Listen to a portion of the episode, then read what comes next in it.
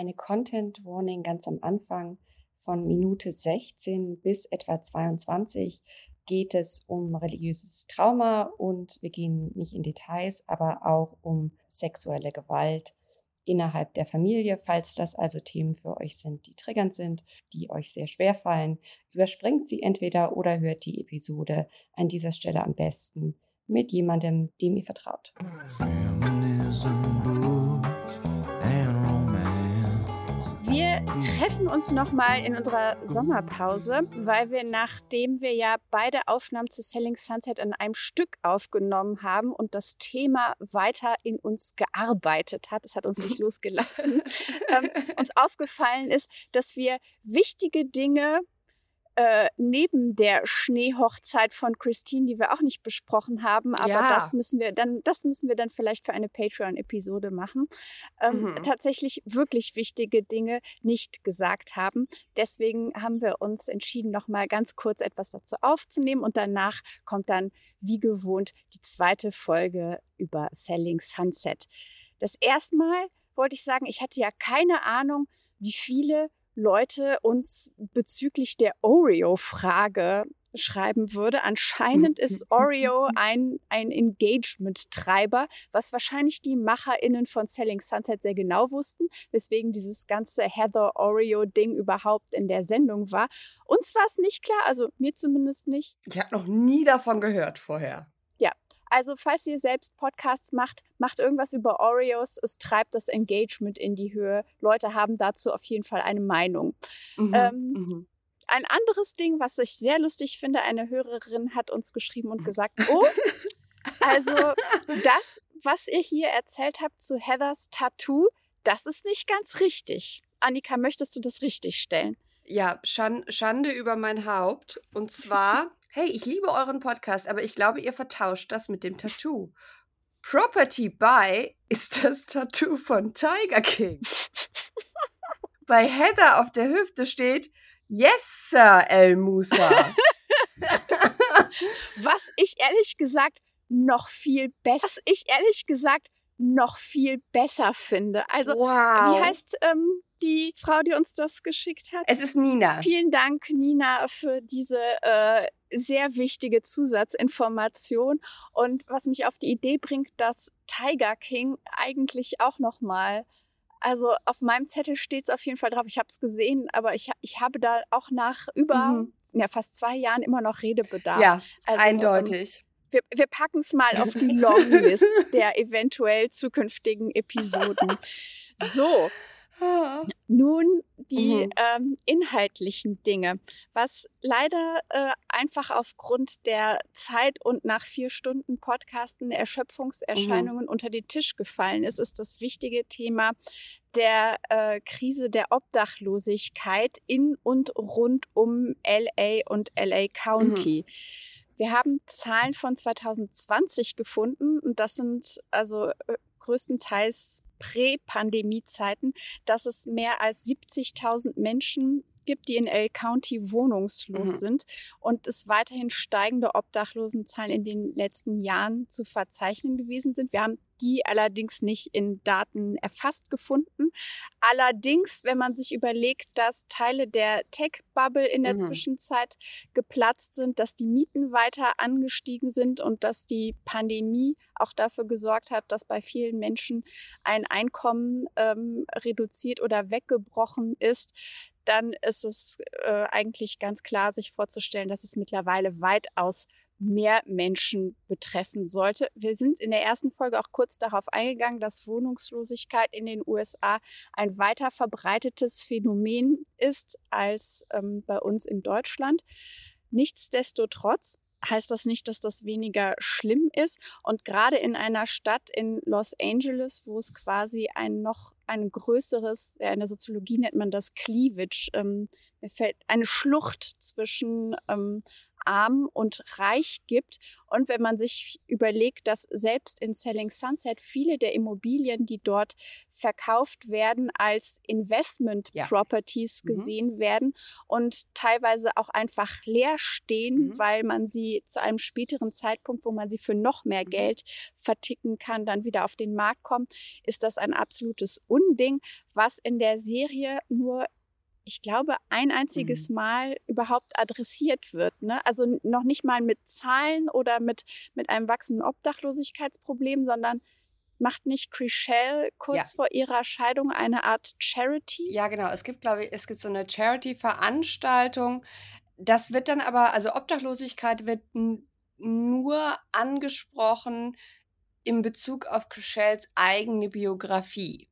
Und dann wird es wieder so, uns so verkauft, als das ist ganz schlimm, aber man kann sich da rausarbeiten, wenn man quasi nur hart genug äh, schuftet und das hat Chriselle gemacht und deswegen kann Chriselle jetzt ein Charity-Event für Obdachlose abhalten. Und dann äh, ist die Selling Sunset Crew mit dabei und sie tragen irgendwie alle die gleichen T-Shirts und äh, schauen irgendwie betroffen in die Kamera, aber das war's dann und die, die strukturellen Dimensionen dieses Problems und wie die Oppenheim Group natürlich dazu beiträgt, äh, dadurch, dass sie natürlich davon mhm. profitiert, dass die Immobilienpreise in immer schwindelerregendere Höhen äh, steigen, das wird natürlich überhaupt nicht thematisiert. Genau. Also Obdachlosigkeit ist ein individueller Schicksalsschlag, der nur dazu dient, überwunden zu werden, um dann wie Phönix aus der Asche zu steigen und ähm, ein deutlich besseres Leben zu führen, aber keinerlei Hinweise darauf, dass es ein, eine, ja, eine strukturelle mhm ja fast schon eine Pandemie ist in, in dem äh, Zusammenhang. Es geht ein einziges Mal, äh, ich glaube in der sechsten Staffel geht es dann noch darum, dass die Immobilienpreise nicht weiter komplett steigen, sondern dass es irgendwie stagniert. Ich glaube, da äh, wird dann die, äh, die Pandemie mhm. erwähnt als Grund dafür, warum Leute jetzt nicht mehr so, mhm. so drauf aus sind, äh, sich jetzt die nächste Immobilie zu gönnen, egal was sie kosten möge.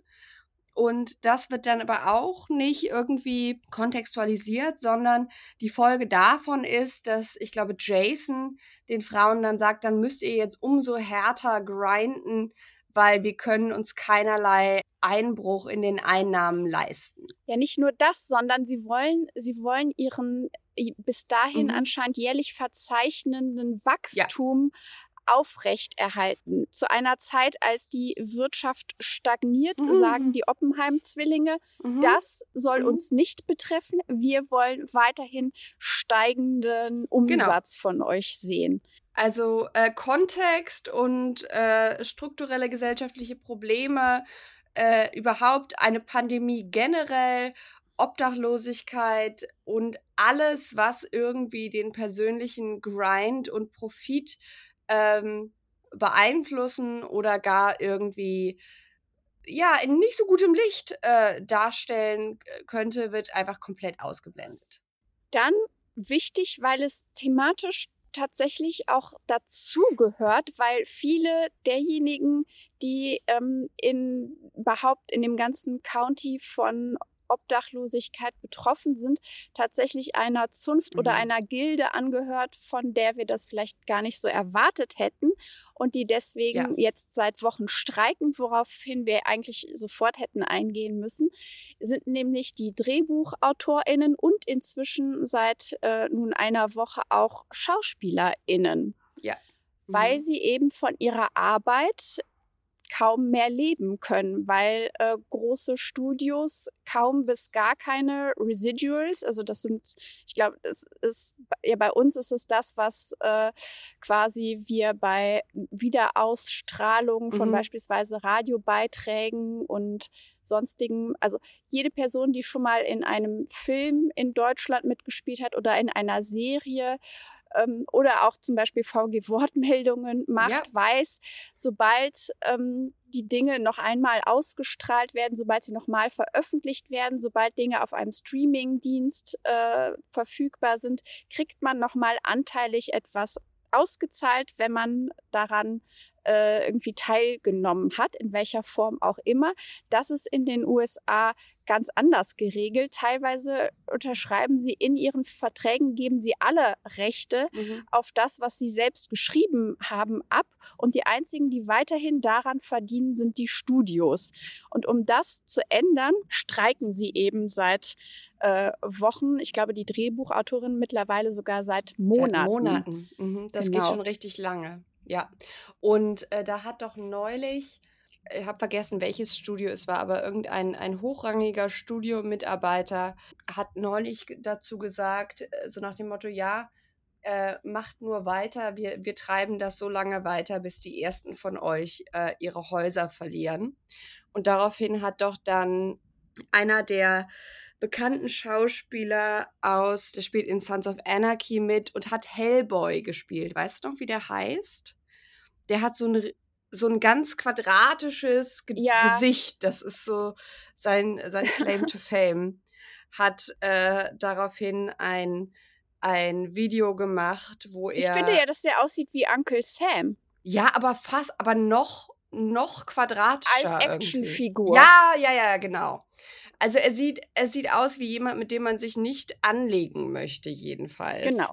Ja, Und nein, nein. Der hat dann ein Video gemacht, was äh, ja schon, schon so, so eine recht unverhohlene Drohung war, wo er sagte, so nach dem Motto, äh, mein lieber Freund, das ist absolut böse, was du hier erzählst und ähm, an deiner Stelle mal den Ball flach halten, sonst könnten Leute unter Umständen herausfinden, wo du wohnst. Und wir sind natürlich nicht ähm, äh, für den Einsatz von Gewalt. Aber ich muss sagen, ich habe das Video gesehen und dachte mir, Guck an. Es ist vor allen Dingen, ist es ähm, schon längst Realität, ja. dass DrehbuchautorInnen, mhm. also ich habe so viele Threads auf Twitter gelesen mhm. von Leuten, die gesagt haben, hier, ich habe an der so und so vielten Staffel Simpsons mitgeschrieben, ja. ich habe an der und der Disney-Serie mitgeschrieben. Also wirklich erfolgreichen ich, Dingern, ne? ja, also Leute, die Dinge mhm. gemacht haben, von denen wir schon mal gehört haben, die wir gerne geguckt haben und so und die gesagt haben, ich wurde evicted, weil ich keinerlei Residuals dann kam die Pandemie, dann war ganz lange, also die hangeln sich, die haben keinerlei Versorgungssicherheit. Ich glaube, auch darum geht ja. es, dass mhm. das äh, prekäre, das sind wirklich prekäre Komplett Arbeitssituationen, prekär. die zudem auch noch weiterhin von AI bedroht werden. Ja. Ähm, da sich die Studios auch ausmalen, in Zukunft äh, noch weniger Menschen einstellen zu müssen und gewisse Dinge auch einfach von AI skripten zu lassen, was mich wiederum dazu bringt mhm. zu sagen, also, ich weiß nicht, wie es dir geht, Annika. Ich habe das Gefühl, viele der in Anführungszeichen Storylines, von denen wir ja mittlerweile ausgehen, mhm. dass sie nicht voll gescriptet sind, aber schon irgendwie zumindest am Reißbrett entstanden sind bei Selling Sunset, könnten auch aus einer AI stammen. Ja, also äh, das auf jeden Fall. Es gibt natürlich qualitative Unterschiede was verschiedene Reality-Shows angeht und die geskripteten Storylines. Aber ich glaube, Reality-Fernsehen generell bietet sich natürlich dafür an, weil Subtilität jetzt nicht unbedingt zur Palette der nötigen Werkzeuge gehört, sondern an sich ist es ja schon so, es geht letzten Endes ja immer darum, Streit oder irgendwie Auseinandersetzungen zu kreieren, künstlich zu schaffen, zu provozieren, egal ob jetzt alle Beteiligten eingeweiht sind, wie das dann fingiert wird oder nicht. Und das ist natürlich ein Gebiet, wo man sagen kann, okay, das ist teilweise eben so platt, dass man das vielleicht auch gut mit AI machen könnte. Und damit sind wir dann auch schon bei dem Thema, warum wir im Moment so viele Reality-TV-Serien sehen, weil Reality-TV natürlich sehr viel praktischer ist, ohnehin für Studios, weil es kostet nicht viel, das zu produzieren. Man hat deutlich weniger, ähm, weniger laufende Kosten und man kann eben zunehmend auf, man braucht kein großes Drehbuchschreiberinnen-Team. Äh, man hat keinen ausgefeilten Plot, äh, den sich Menschen überlegen müssen, sondern äh, man kann das relativ simpel strukturieren.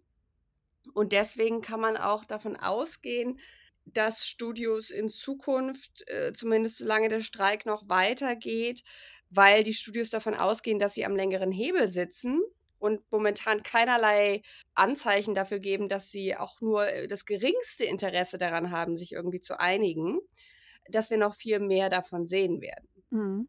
Und ein anderes Ding, ähm, was mir gerade dazu kommt, ist, dass AI, also alles Artificial Intelligence, ja quasi gefüttert werden muss mit anhand von Datensätzen und Daten und schon vorhandenem Material, um überhaupt diese Dinge generieren zu können.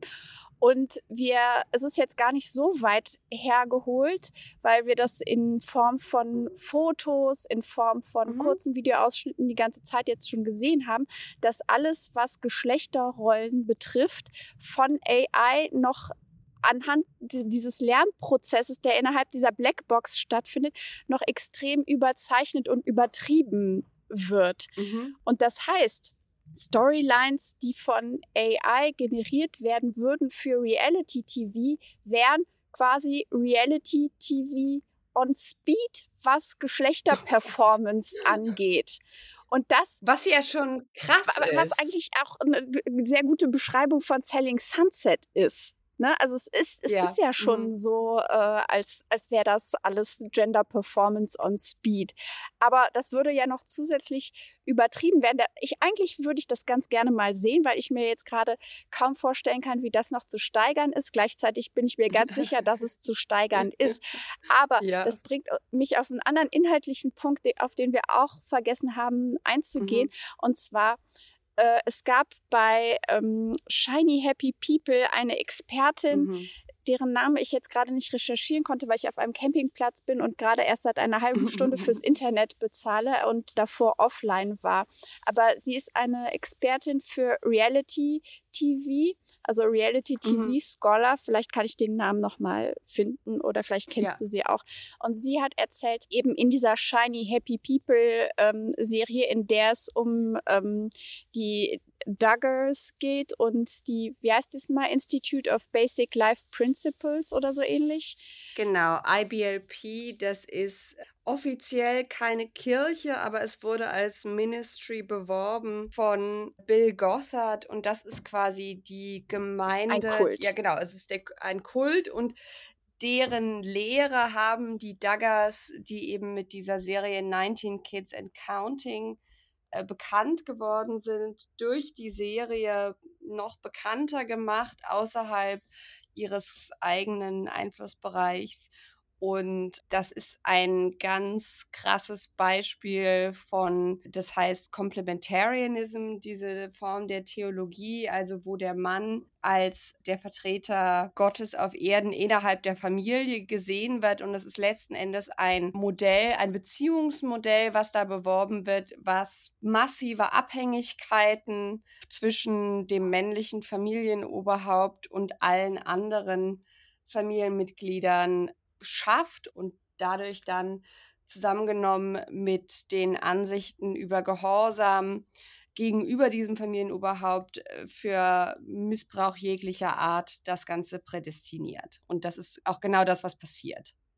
Genau, es ist ein ultrapatriarchales System, was eben ähm, durch diese äh, Serie und durch das Studio, das allein durch diese Serie eben unfassbar äh, populär geworden ist und das ist ein, ein Multimillionenunternehmen mhm. geworden, hat diese Idee ähm, also den Kult an sich nicht, aber diese Ideen, die dann mhm. dort mhm. äh, durch diese Familie und so weiter gepeddelt werden, ja schon auch ein Stück weit so weit mainstreamig gemacht, als ich erstaunt war, wie viele von diesen Ideen und auch dieser Ikonografie, also die haben diese Bilder mit diesem Regenschirm, den wir ja jetzt seit einiger Zeit auch sehen, wenn es darum geht, mhm. irgendwie, dass die Familie vor LGBTQ-Themen genau. geschützt mhm. werden muss und so.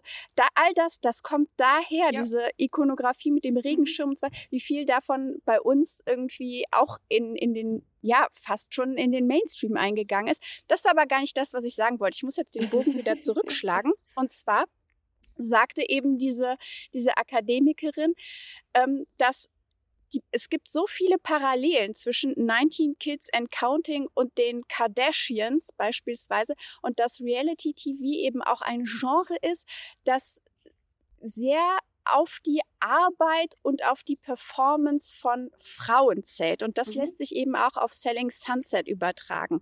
Egal, ob es die Kardashians, die Real Housewives, die Duggars sind, Tiger King würde ich vielleicht noch mal in eine andere Kategorie packen, aber all diese Reality-TV-Serien funktionieren dadurch, dass Frauen den Großteil der Arbeit machen und die Arbeit umfasst eigentlich eine übertriebene Darstellung von weiblich gelesenen Dingen in dieser Show zu performen. Das ist zum einen Lästern. Ich finde, wir machen auch nochmal, das hatten wir schon mal besprochen, nochmal eine ganze Folge übers Lästern, weil da lässt sich viel mehr dazu sagen, mhm. als wir das jetzt, äh, das ist ja eigentlich nur eine Präambel.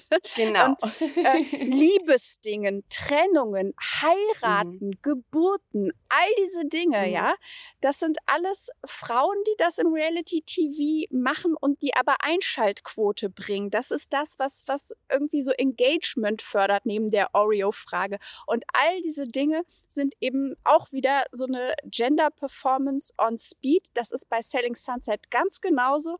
Und wer sind diejenigen, die daran verdienen? Es sind eben in der Hauptsache Männer. Ich weiß gar nicht, wahrscheinlich werden die Kardashians von sich selbst produziert, oder? Ich das glaube, weiß ich nicht. Ja, ich glaube, die sind, ähm, die produzieren das mit.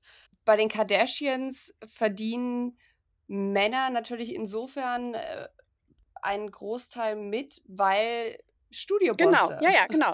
Bei äh, allen. größtenteils männlich besetzt sind. Ne? Und bei den Daggers war es tatsächlich so, dass es noch mal extremer war, weil durch diese hyperpatriarchale Einstellung es so war, dass selbst als dann der älteste Sohn Josh Duggar äh, wegen äh, sexuellen Missbrauchs an, unter anderem an seinen Schwestern Schlagzeilen gemacht hat und dann tatsächlich nicht strafrechtlich, zumindest beim ersten Mal nicht strafrechtlich belangt wurde.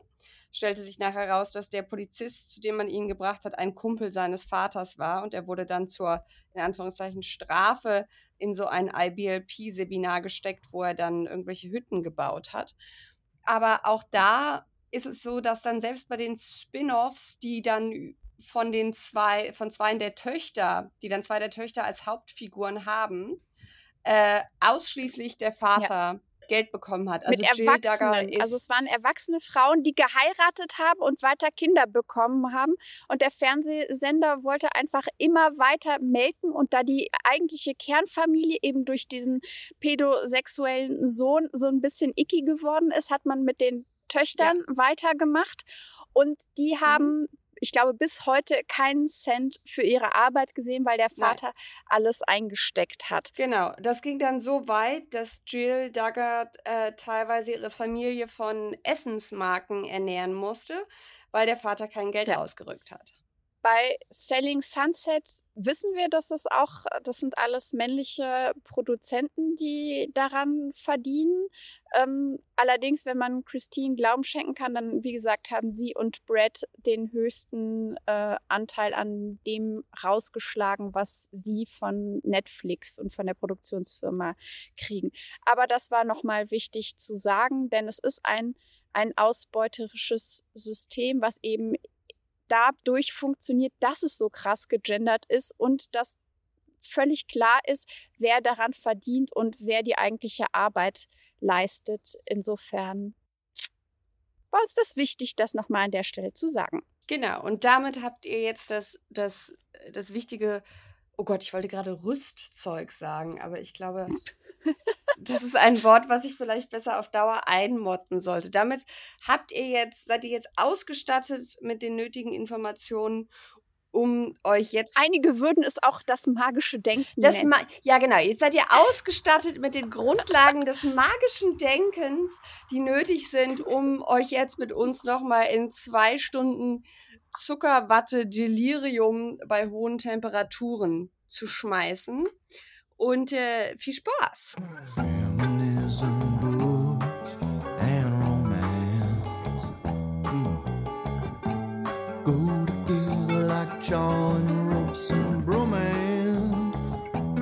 Feminist Self-Control.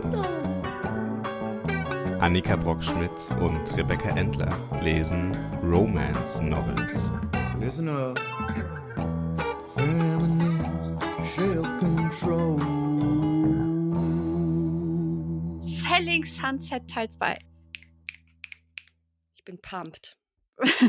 genau. Das ist auch so ein komisches äh, neues Reality-TV-Ding. Das ist mir bei Too Hot to Handle aufgefallen und so, dass sie anstatt es gab erst Klatschen mit zwei Händen, ne?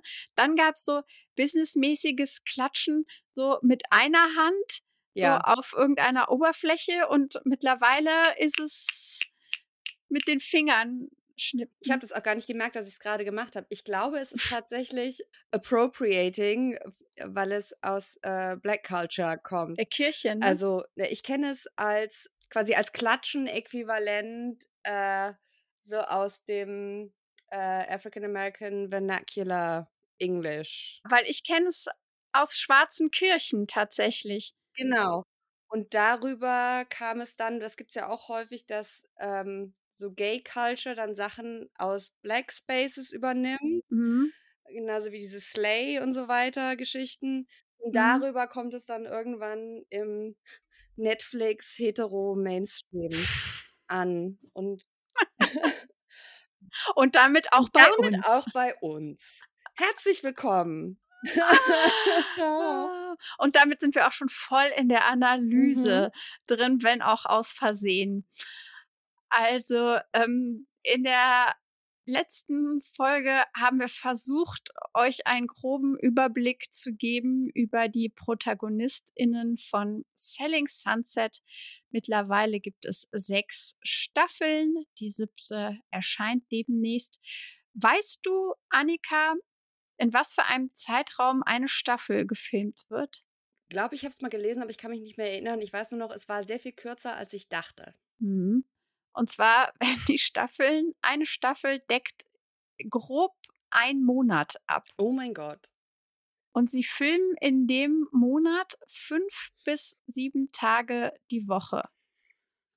Okay, damit hätten wir auch die Erklärung, wie sie es hinbekommen, dass die Nerven irgendwann einfach blank liegen, weil diese Leute wahrscheinlich irgendwie 16 Stunden Tage haben, wo sie nur ja. filmen ja, nicht nur das, sondern es gibt auch von diversen Cast-Members dann äh, lustigerweise immer, wenn sie aus der Serie ausgestiegen sind, dann so Reveals, wo sie hinter den Kulissen erzählen. Und wie gesagt, da wir nicht wissen, unter welchen mhm. Umständen die aus der Serie ausgestiegen sind, ist es alles immer ein bisschen mit Vorsicht zu genießen. Aber wo dann so erzählt wird, dass ähm, sie teilweise ein Lunch über fünf, sechs Stunden gefilmt mhm. wird und dann immer weiter gefilmt wird und die dann von den Produzenten gesagt kriegen, du musst diesen Satz oder mhm. diesen, ähm, dieses Wort endlich benutzen und dann kannst du nach mhm. Hause mhm. gehen. Also es ist auch so, es hat auch ein bisschen was von so einer Geiselhaft.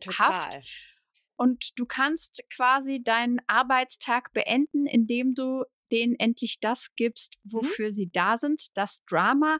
Und dann ist es für alle Beteiligten quasi schneller rum, als wenn du dich dagegen wehrst. Mhm. Was auch schon viel irgendwie erzählt über die, die Machtverhältnisse zwischen vor und hinter der Kamera. Aber erst einmal wollen wir kurz sagen, was denn eigentlich die zentralen Themen hm, dieser mhm. sechs Staffeln sind. Also über den in Anführungszeichen Beruf dieser Person haben wir uns ja schon in der letzten Folge unterhalten. Mhm. Aber so zentrale Themen, um die sich Selling Sunset dreht, würde ich sagen, ist erst einmal ja diese Frauenfreundschaften mhm. untereinander. Die uns irgendwie verkauft werden als so eine eine Girl-Bossy-Schwesternschaft, die mhm. aber so bei genauerem äh, Hinsehen recht oberflächlich oft sind. Gut, das ist jetzt häufiger ja in solchen äh, Settings so, wo sich die Leute vielleicht ähm, außerhalb ihrer Arbeit jetzt nicht wirklich kennen oder nicht wirklich befreundet sind.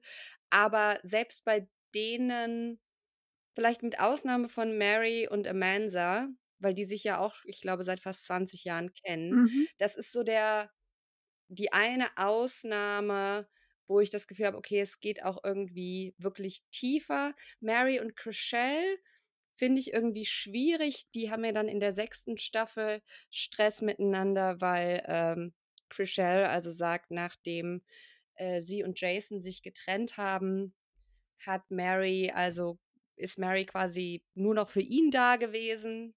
Du, das haben wir gar nicht so richtig oh, erzählt oh, in der ja, letzten ähm, Folge. Wir waren da nämlich damit geendet, dass ähm, Chriselle äh, von ihrer Scheidung mhm. erfährt und dann auf einem Selbstfindungsweg gegangen ist und auf eigenen Beinen stehen wollte.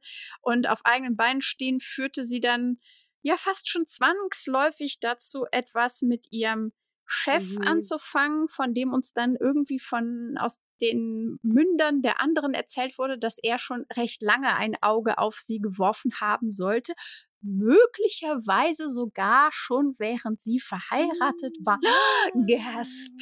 Sowas soll es geben. Ähm, genaueres wissen wir nicht. Jedenfalls Los Angeles. Oh, niemals. Ja, eine, eine Beziehung an äh, die aber auch schon innerhalb dieser Staffel dann ihr Ende findet. Mhm. Ihr Ende, was habe ich denn da gesagt? Das Ende des Wortes war genauso qualvoll wie das Ende dieser Beziehung.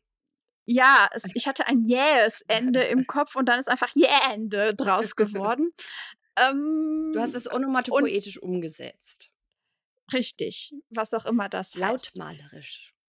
So hat sich Wie war das? Onomophono? Onomatopoesie, onomatopoetisch. Da hat sich, das ist, ich muss, ich muss für mich rechtfertigen, warum sich das Germanistikstudium doch gelohnt hat. Das war mein Moment mhm. für das Jahr und jetzt ist wieder ein Jahr gut. Okay. ähm, für alle sehr okay. gewinnbringend bestimmt gewesen. Wir haben alle was dazu gelernt, Annika.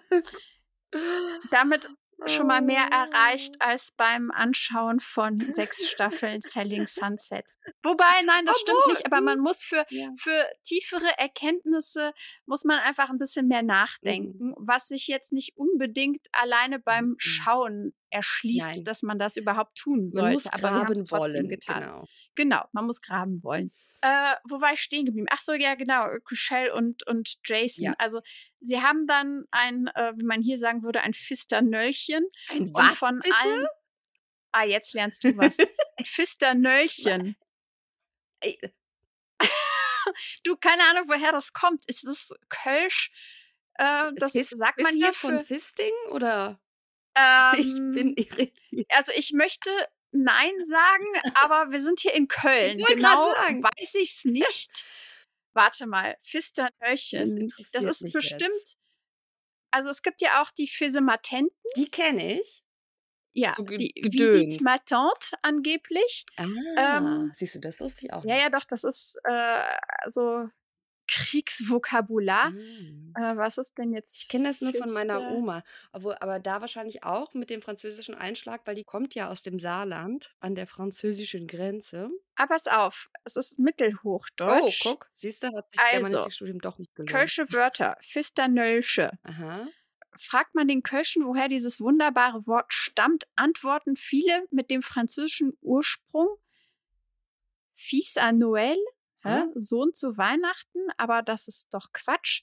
Fisternöll kommt aus dem mittelhochdeutschen Fistan, was bedeutet herumbasteln. Da bist du mit dem Fisten jetzt gar nicht so weit weg. Und dem Nöll, das ist der Arnold. Also der Bastel-Arnold. Der fistende Arnold, okay. oh. uh. Pumping Iron and Fisting Arnold. Okay, also. Siehst du, siehst du, ich finde, damit. Haben wir noch ein bisschen Lokalkolorit in unseren Podcast Lokalkolorit und ein bisschen anrüchiges Vokabular noch untergebracht. Ist doch schick. Also ein Fisternöllchen ist quasi eine pff, No Strings Attached ah, Beziehung. Noch nie gehört. Aber ein sehr schönes Wort. Ja, Okay. Aber ist es denn auch wirklich gebräuchlich? Naja, ich habe es ja gebraucht. Ja, Insofern, aber du weißt schon, was ich meine. Ja, hier in Köln und in der Region wissen das, glaube ich, Leute. Also ich bin jetzt auch nicht die große Kölsch-Expertin, überhaupt nicht. Aber so ein Fisternölsche, weiß ich nicht. Das ist, äh, wenn man ich, ich würde sagen, das gehört so zur kölschen Kneipen- und ah, Karnevalskultur, ja, in der ich ja nun wirklich auch nicht zu Hause bin. Aber gehört das schon so zum Grundsatzvokabular? Mhm. Ja. Grundsatz, Grundvokabular.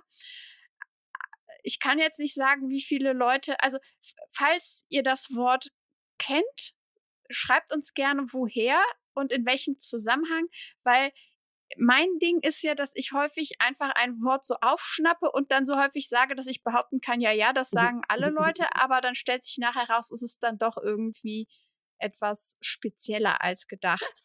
Aber mir gefällt es jetzt auch, diesen ähm, Hollywood-AkteurInnen ein Fisternöllchen zu unterstellen. Das bricht so ein bisschen mit der Plastik-LA-Ästhetik und bringt da so ein bisschen mehr. Ähm, LA ist viel näher an Köln, als man denkt.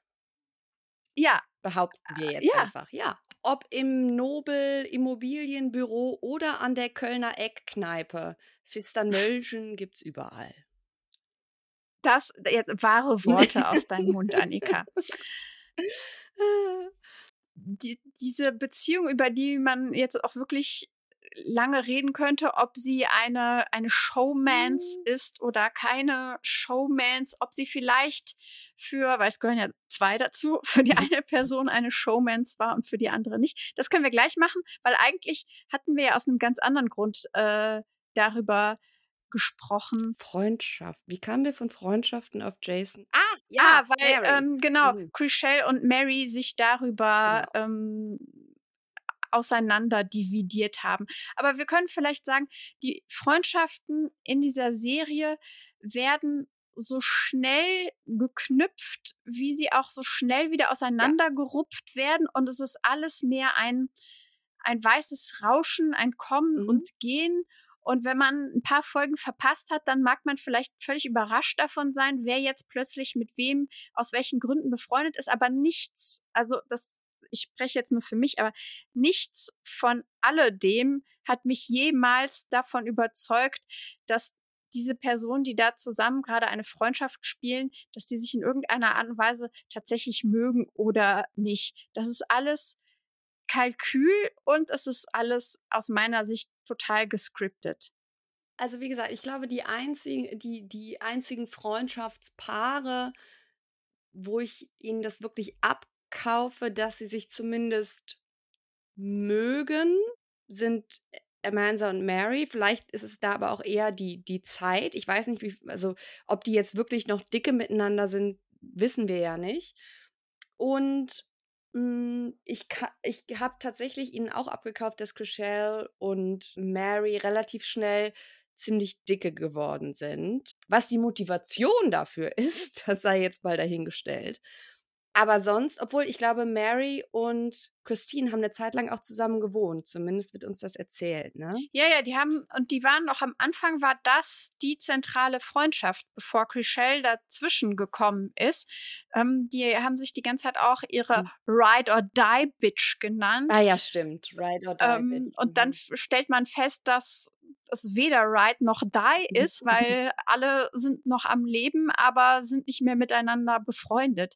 Also es wird sowohl romantische als auch freundschaftliche Beziehungen sind sofort bisschen wie in so einem Ferienlager, wenn man so zwölf oder dreizehn ja. ist ne, und man sich so ewige Freundschaft schwört. Da wird auch immer von von Frauen, die neu dazukommen und die dann in diese Clique auf die ein oder andere Art integriert werden, werden auch immer so Versprechen ähm, mhm. abgenommen, beziehungsweise die geben sich dann Versprechen, dass wenn sie sich, also so wie die Show uns das irgendwie präsentiert, seit gerade mal zwei, drei Tagen kennen, dann so Versprechen von wegen, ich werde, ich werde immer in your corner stehen. Äh, stehen. Jetzt haben wir noch so ein Jetzt, bisschen Hamburg ja, dazwischen. Das war, wollte ähm, sagen, Mittelhochdeutsch war das einwandfreie äh, Aussprache. also, ähm, und, und so, also so ultimative, treue mhm. Bekenntnisse mhm. jeder Art. Wie gesagt, es ist eigentlich auch völlig egal, ob es freundschaftlich oder romantisch ist. Die Leute, die sind immer oder geben einem das Gefühl, die sind all in. Und gerade dadurch, dass das alles über diese vielen Staffeln so komplett relativiert wird, ist es zumindest bei mir so, dass das einfach nur so Gelaber äh, ist und ich das weder, also auch diese Liebesbekundungen, die so Ah, und dann stellst du fest, okay, die in der Woche darauf mhm. haben sie sich dann wieder ja, ja, getrennt ja. und nachdem äh, und noch nie wurde ein Herz so sehr touched wie durch dich und es ist ah, alles also, in äh, äh, Superlativen und es ist total austauschbar und deswegen und das erinnert mich tatsächlich ziemlich an die Real Housewives, was so diese sich, sich wechselnden Allianzen im Freundschaftskarussell angeht. Das ist sehr zweckgebunden und folgt keiner Logik, sondern folgt dem, was für die betreffende Person gerade am meisten Screentime und oder positive Nebeneffekte hat, ihrer Ansicht nach. Genau. Und es folgt auch einer, einer ähm, Schnelligkeit, die mich wirklich so an, an, an Highschool erinnert. Was ich mich frage, ist das, was glaubst du? Also wir kennen ja uns beide schon dann doch auch ganz okay aus, was so amerikanische Kultur und so weiter angeht. Glaubst du, ist es mehr ein Reality-TV-Ding oder ein mhm. amerikanische, ja, ein amerikanisches Kulturding? Ich glaube, es kommt da tatsächlich aufs Format an, weil einerseits, also so eine grundlegende oh, we're gonna be best friends for life, blablabla, nachdem man sich irgendwie zwei, Jahr, zwei, zwei Jahre, siehst du? die Deutsche sagt hier schon nach zwei Jahren behaupten die, sie seien beste Freunde. Nein, aber ähm, nach zwei Tagen ist das schon heiß und so sehr überschwänglich ist und, glaube ich, oft dann zu Missverständnissen führt, wenn man das nicht weiß, dass da eben viel quasi zum Höflichkeits-Smalltalk-Performance mhm. mit dazugehört, mhm. was man hier halt nicht machen würde oder was wir hier nicht gewohnt sind. Äh, das ist das eine, aber ich glaube tatsächlich, dass es in so komplett hermetisch abgeschlossenen Umgebungen wie zum Beispiel dem Bachelor oder anderen Shows, wo die Leute nicht in ihren eigenen Wohnungen wohnen, sondern zum Beispiel alle in einem Hotel, wo ihnen die mhm. Handys abgenommen werden und so weiter, wo sie also wirklich abgeschottet sind, dass sich da tatsächlich schnell so ein Gefühl einstellt, was dann auf Zuschauende Klar. total abstrus wirkt. Das ist ja ganz dass das Ferienlager ja, genau. oder das es ja auch schon bei Big Brother ja. gab und dass man dann so im Schnelldurchlauf eben so bestimmte Beziehungsetappen äh, dann so beschleunigt. Erlebt. Oder dann so, weißt du, wenn es dann so, so Abschiedsszenen gibt und dann wird fließen Tränen und als Zuschauer da, der man natürlich diesen Kontext entweder nicht kennt oder ausblendet, fragt man sich dann manchmal jetzt, was habt ihr denn alle? Ihr kennt euch seit einer Woche. Und es wirkt irgendwie, als wäre das äh, de deine allerbeste Freundin, die jetzt für immer gehen muss. Also das ist das eine. Ich glaube, hier ist es so eine Mischform, was hier so als dritter Faktor noch mit reinspielt, weil die sind ja nicht abgeschottet. Ne? Also die gehen dahin, drehen ja, und dann ja. gehen sie wieder nach Hause. Das heißt, die sind nicht auf diesen Mikrokosmos angewiesen psychologisch so sehr. Sie müssen jetzt irgendwie den Monat überstehen und dann mhm. ist es wieder vorbei. Aber sie können abends wieder nach Hause gehen. Aber ich glaube, als dritter Faktor kommt noch dazu hier, dass so dieses, diese Schwesternschaft des Girlbossings und Frauen unterstützen Frauen, zumindest nach außen, ja auch mit Teil der Showmarke selber mhm. ist, obwohl sie sich mhm. permanent alle gegenseitig versuchen, das Wasser abzugraben, weil das ist ja der Inhalt der Show, ist letzten Endes ja der Stress, den die untereinander haben. Und deswegen glaube ich, kommen hier diese drei Punkte so zusammen und kreieren so eine, aber so eine, deswegen so so süßlich plastikmäßig erscheinende Mischung, die wie so ein Abklatsch echter Emotionen irgendwie aussieht. Ja. Ich weiß nicht, wie siehst du das? Hast du das Gefühl, das ist jetzt eine spezielle Form, die sich vor allem bei Reality TV findet? Oder glaubst du, es ist eher so was Kulturelles? Hm, also ähnlich wie du. Ich weiß, dass so man auf den ersten Blick seine Emotionen viel mehr mhm. vor sich herträgt, was Freundschaft und Sympathiebekundungen sind. Und ich meine, das, das ist ja gar nicht, also es ist ja erst einmal, wenn es jetzt außerhalb des Kontextes von Reality TV ist, ist das ja nichts irgendwie Verwerfliches, mhm. sondern unter Umständen ja auch sehr angenehm, ja. wenn man als neue Person, also ich habe das zum Beispiel wenn ich in den USA war, eigentlich sehr mhm. angenehm empfunden, wenn ich irgendwo neu war in einer Gruppe und mitgenommen wurde und dann die Leute zugewandt waren und mir irgendwie gesagt haben, keine Ahnung, Komplimente fürs ja, Outfit aber oder so. Sie fangen an mit dir zu ne? reden, ne? sie binden dich genau. ein, du musst nicht selber so. irgendwie groß vorarbeiten, sondern Exakt. es kommt automatisch.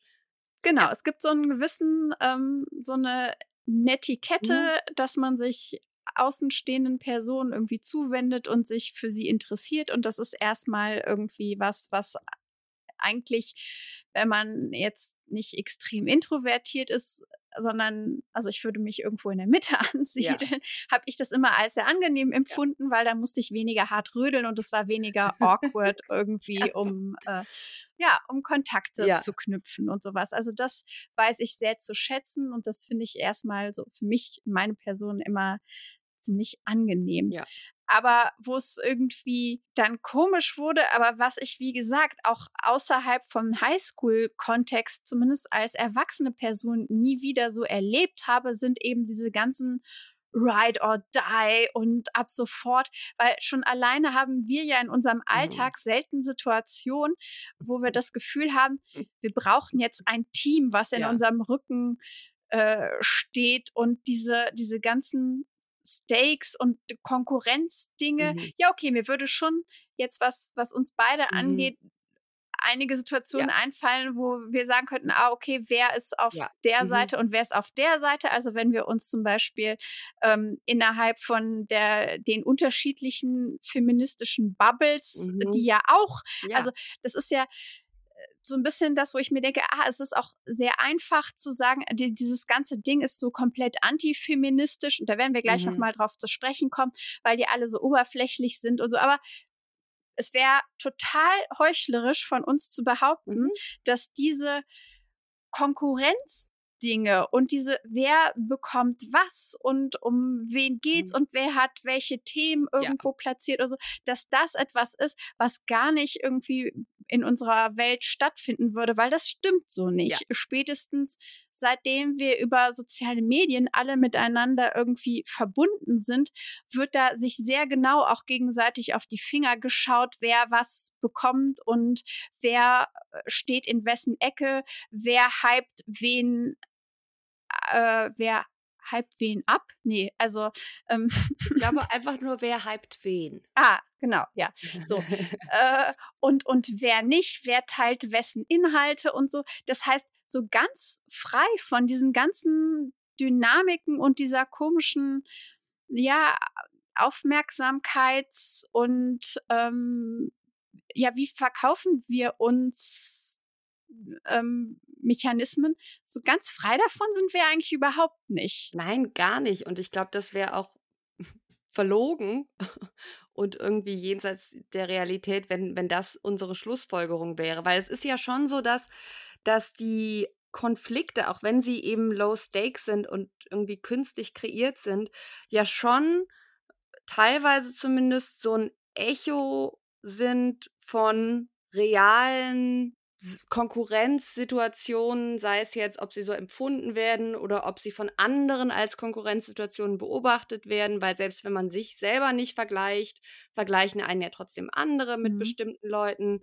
Ähm, und alleine dadurch, also, dass wir alle irgendwie Social-Media-Konten haben, sind wir ja automatisch irgendwie in einer Art Dauervergleich äh, miteinander und wer ist mit wem und wer hat das Buch promoted und wer nicht und so. Das sind ja alles Sachen, die real irgendwie in unserem, auch in unserem Sozial- und Arbeitsleben existieren. Und ich glaube ja, das ist zumindest meiner Ansicht nach auch mit einer der Gründe, warum ich Setting Sunset zum Beispiel so gerne geschaut habe, weil es irgendwie eine Variante von etwas ist, was ich kenne, aber es ist eine absurde Variante, wo es trotzdem um nichts geht. Und das ist deutlich mhm. entspannter als das in meinem eigenen Leben, wo es mir vielleicht, wo, wo es aus objektiver Sicht auch um nichts geht, aber mhm. es mir so vorkommt, als würde es um ja, wahnsinnig viel gehen, weißt du? Und ich glaube, das ist für mich so der entspannende Effekt von Selling Sunset. Gleichzeitig ist dieses ähm, zugespitzte Konkurrenzding bei denen ja nochmal hart gegendert. Also. Oh ja, total. Man könnte auch sagen, okay, wenn wir uns die Feministinnen-Bubble in Deutschland angucken, äh, ist es auch so. Aber ich würde sagen, um wessen, also hier bei Selling Sunset geht es eigentlich immer um die Gunst und Aufmerksamkeit von zwei unterschiedlichen Entitäten. Das eine ist der Markt und das Geld und das andere sind diese Zwillinge. Oder?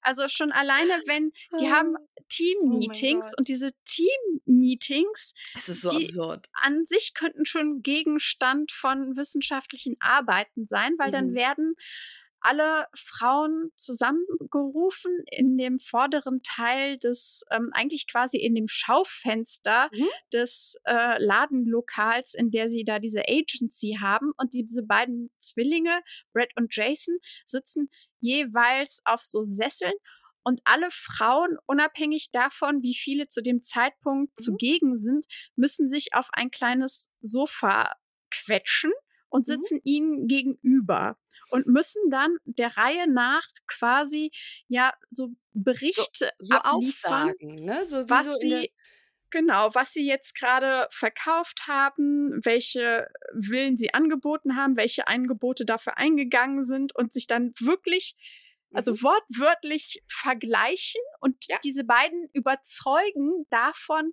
dass sie es wert sind, ein Platz mit ihrer rechten Arschbacke auf diesem Minisofa einzunehmen. Ja, also das ist das, worum es dann irgendwie geht. Und dann wird dann auch teilweise hart ins Gericht gegangen und Einzelne mhm. werden dann rausgepickt und vor den anderen als positiven Beispiele abgefeiert. Mhm. Gleichzeitig gibt es aber auch Fälle, wo dann den Frauen gesagt wird, also du performst gerade nicht so, wie wir uns das irgendwie für dich erwünscht haben. Du performst nicht so, wie wir dein Potenzial einschätzen. Wenn sich das jetzt in absehbarer Zukunft nicht endet, dann mhm.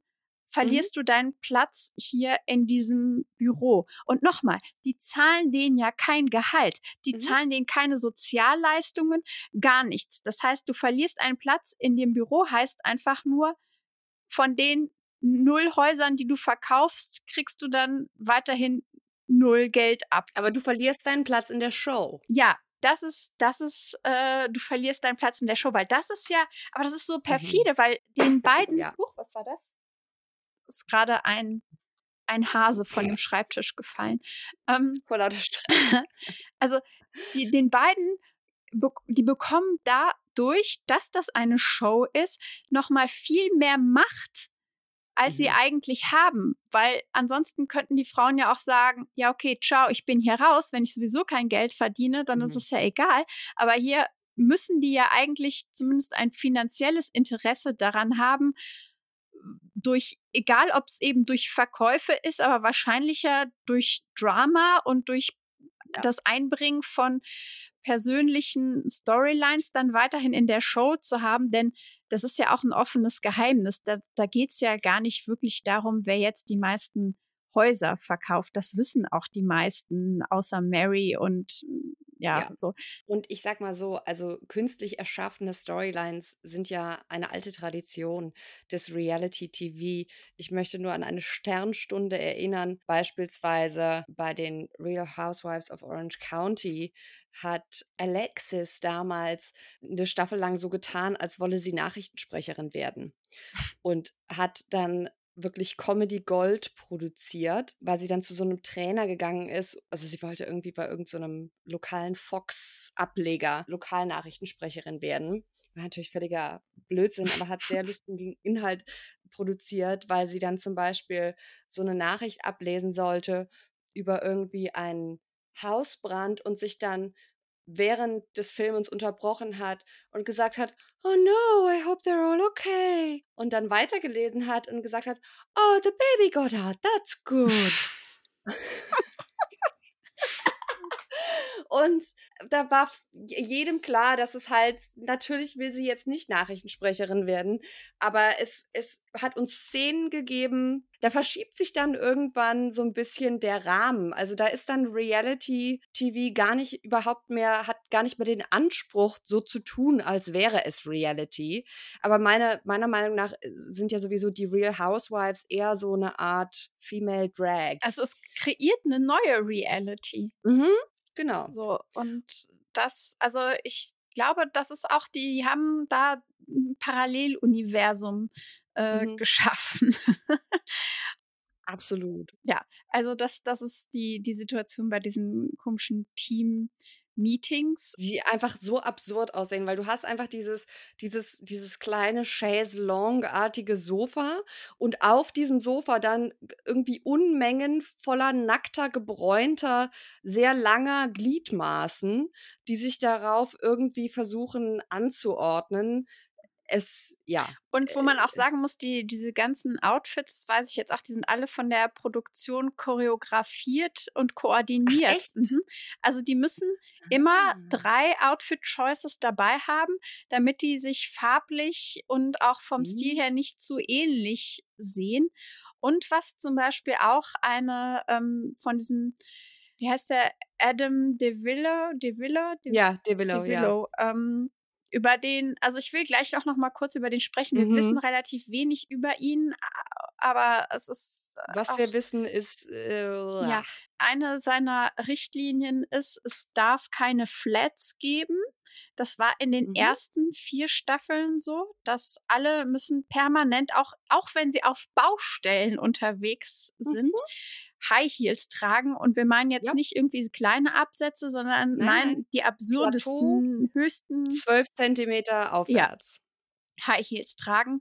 Ähm, mit den äh, Zunahmen von Schwangerschaften, wobei auch Christine hat bis zum Entbindungstermin mhm. High Heels getragen, aber gab es jetzt ein paar in den letzten zwei Staffeln ein paar Szenen, wo äh, die mhm. Schwangeren auch mal keine High Heels hatten. Das wurde aber auch thematisiert dann, ne? Also ich erinnere mich an Maya, die mit Jason auf einer Baustelle steht und dann irgendwie nochmal extra sagt, äh, ich habe jetzt äh, Turnschuhe an, weil ich schwanger bin. Wo, wir, wo ich dachte, ja, Maya, wir sehen wir wissen das, aber es scheint so relevant ja. zu sein, dass sie es nochmal extra sagt. Wahrscheinlich musste sie das irgendwie ja. durchsetzen, dass, dass ja. sie das mhm. äh, durfte. Und da auch nochmal, also ich kann mich erinnern, vor ein paar Jahren habe ich mal einen Beitrag gemacht über eine Frau in Großbritannien, die, glaube ich, bei einer Bank gearbeitet hat und die geklagt hatte, weil ihre Bank ihr vorschreiben wollte, dass sie Absatzschuhe zur Arbeit trägt und sie gesagt hat, so, oh, yeah, warum yeah, ich sollte mich. ich? Also warum sollte ich müssen? Und ähm, die auch recht bekommen hat. Mhm. Aber wenn man Teil des, der Selling Sunset Crew sein möchte, dann geht das nur auf High Heels, vorausgesetzt man ist eine Cis-Frau. Ja. Weil auch Absolut. da, ne, die, die Arbeitsbekleidung der Männer, die beiden Zwillinge sind immer gut angezogen, tragen aber so Gucci-Polo-Hemden und mhm. äh, Turnschuhe.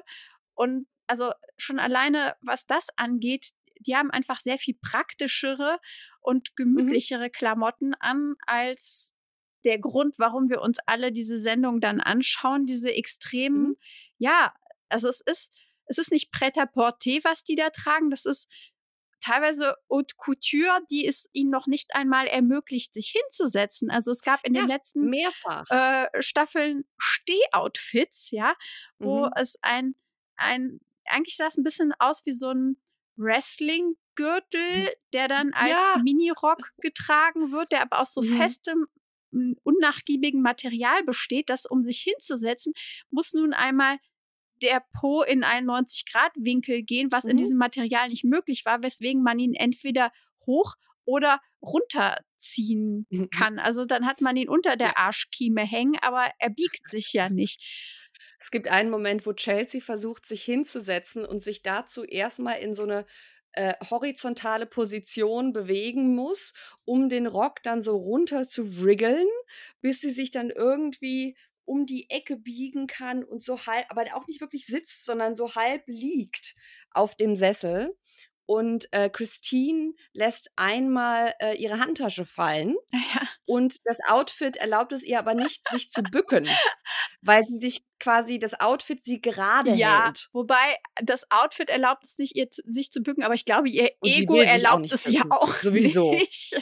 Weil dann sagt die andere so, äh, I, get my husband for that. Ja, ja, ja. also ja. die, die Und- Männer mhm. sind quasi die, die Purse-Aufheber und Mhm. äh, Träger.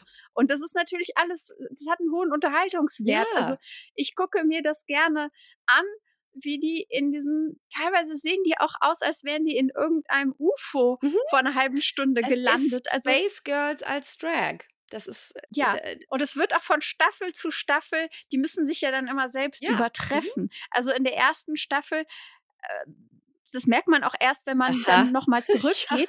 Da sehen die alle auch noch ein bisschen anders aus. Ja. Also der Einsatz von Botox und Fillern ist da auch schon voll am Start, aber noch nicht in dem Maße, ähm, wie dann zuletzt. Und auch die Outfits Mhm. sind noch so, dass man sich denken kann, okay, die sind jetzt wirklich auch für Maklerinnen Ja. äh, schon sehr, sehr, sehr schick Mhm. unterwegs und äh, avantgardistisch, aber es ist halt noch nicht Es ist noch Ja, im Bereich der Aliens Vorstellungskraft. versus Ja. Cowboys. äh, Und eine, eine, einen modischen Moment möchte ich erwähnen, weil es mein Lieblingsmoment war. Es war ein dadaistischer Moment, den Christine uns äh, beschert hat, nämlich ihre Stuhltasche. Sie hat eine Tasche, die eine Art strassbesetzter Klappstuhl ist, auf dem man sich aber nicht setzen kann, sondern wie eine Art geschrumpfter Klappstuhl, aber immer noch ziemlich groß und die also überhaupt keine Funktion einer Tasche erfüllt, die sie aber über dem Arm trägt. Und ich erinnere mich auch an eine Goldfischglastasche mit Wasser und Fisch drin. ja, also es gab diverse, aber also dass eine Handtasche irgendwie Platz für irgendwas beinhalten müsste, das ist auch eher mehr so ein Volksglaube, Annika. Kennst du nicht diese, diese Mini-Moschinos? Ja. So, Mhm.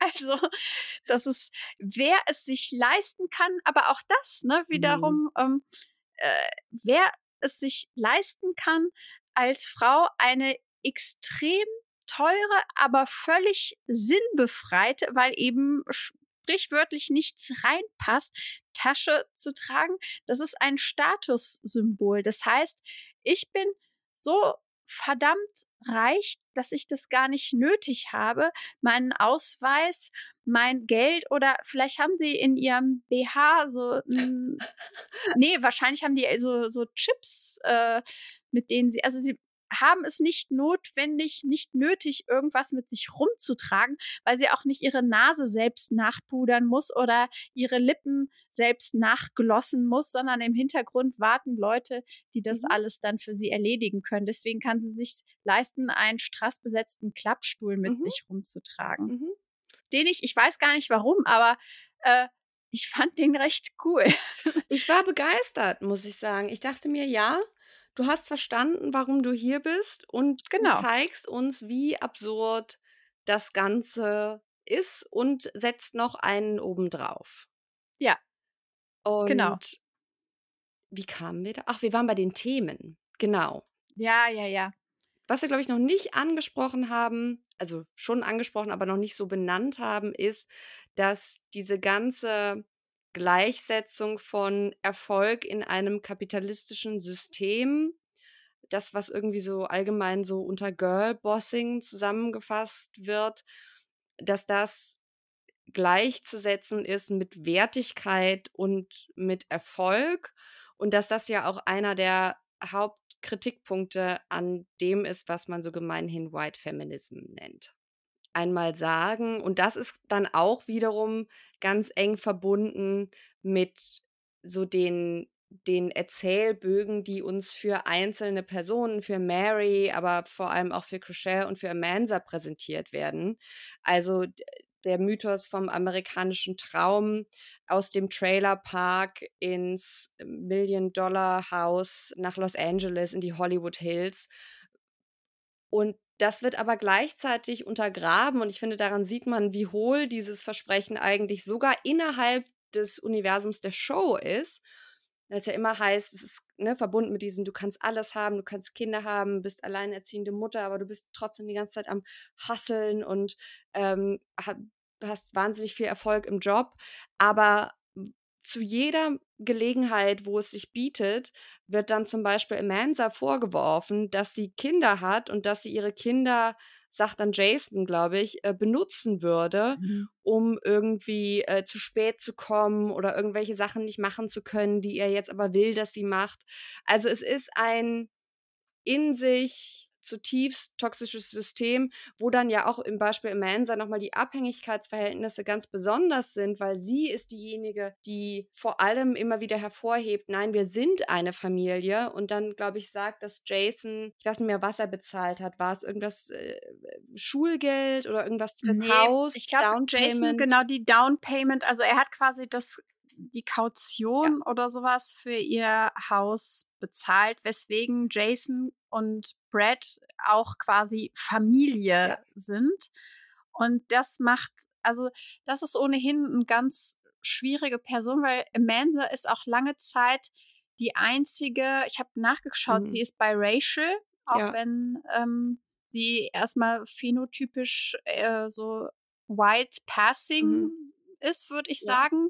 Gleichzeitig äh, ist sie aber auch diejenige, die auch ähm, so Black Hairstyles rockt und so weiter. Mhm. Also, und sie ist lange Zeit eben die einzige rassifizierte Person überhaupt in diesem ganzen Universum. Und sie ist dann gleichzeitig auch erstmal, danach kommen noch mehr dazu, die einzige, die eben in dieser Situation. Sie haben es gesagt, ähm, sie ist alleinerziehend. Wir wissen von Anfang an, dass ihr, sie hat zwar ein Inneneinrichtungsunternehmen, also sie ist irgendwie Interior Design, aber die Arbeitslage ist, glaube ich, jetzt nicht so dufte. Und sie sagt auch, dass es, dass sie eigentlich prekär lebt, weil sie nämlich von dem verschwundenen Vater ihrer beiden Kinder keinen einzigen Cent sieht. Ja.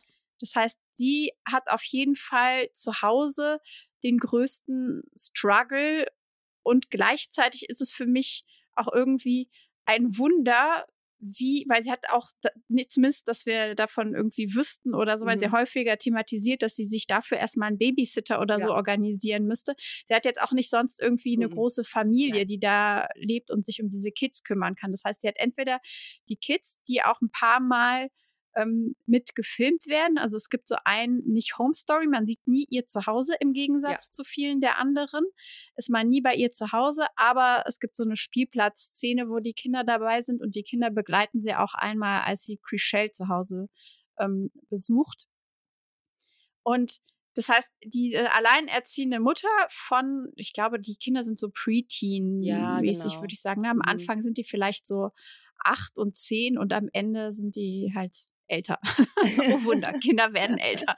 Ähm, äh, und dann kommen ja noch hinzu, dass äh, sie auch noch eigene äh, Gesundheitsprobleme hat.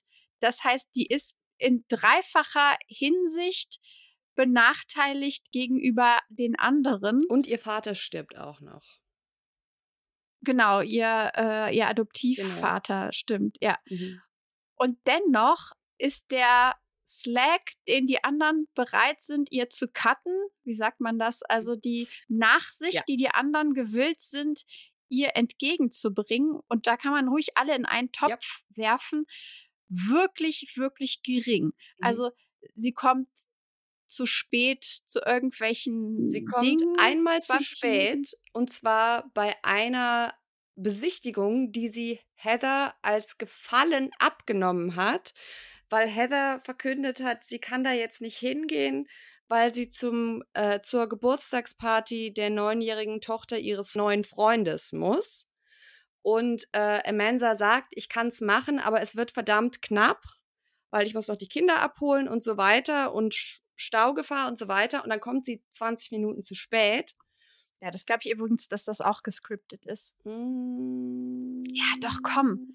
Ja. Also auch der Wütende, du musst mal schauen, wann überhaupt Kunden, Kundinnen vorkommen und wann nicht. Das hat sich nämlich auch geändert im Laufe der, Mhm. der Staffel. In der ersten Staffel ist noch sehr witzig, weil die sich dann teilweise die Maklerinnen über die Kundschaft lustig machen. Da kann ich mich überhaupt nicht mehr dran erinnern. Doch, da gibt es solche ähm, Leute, die wurden dann, also ich glaube auch, dass das gefaked war, die dann so gecastet wurden und die dann alles irgendwie scheiße fanden, wo, oder auch eine, die die beiden, äh, Christine und Chriselle gegeneinander hat antreten Oh, das- lassen, um das- zu entscheiden, wer noch. Ja, überhaupt ja. für sie ein Haus suchen darf.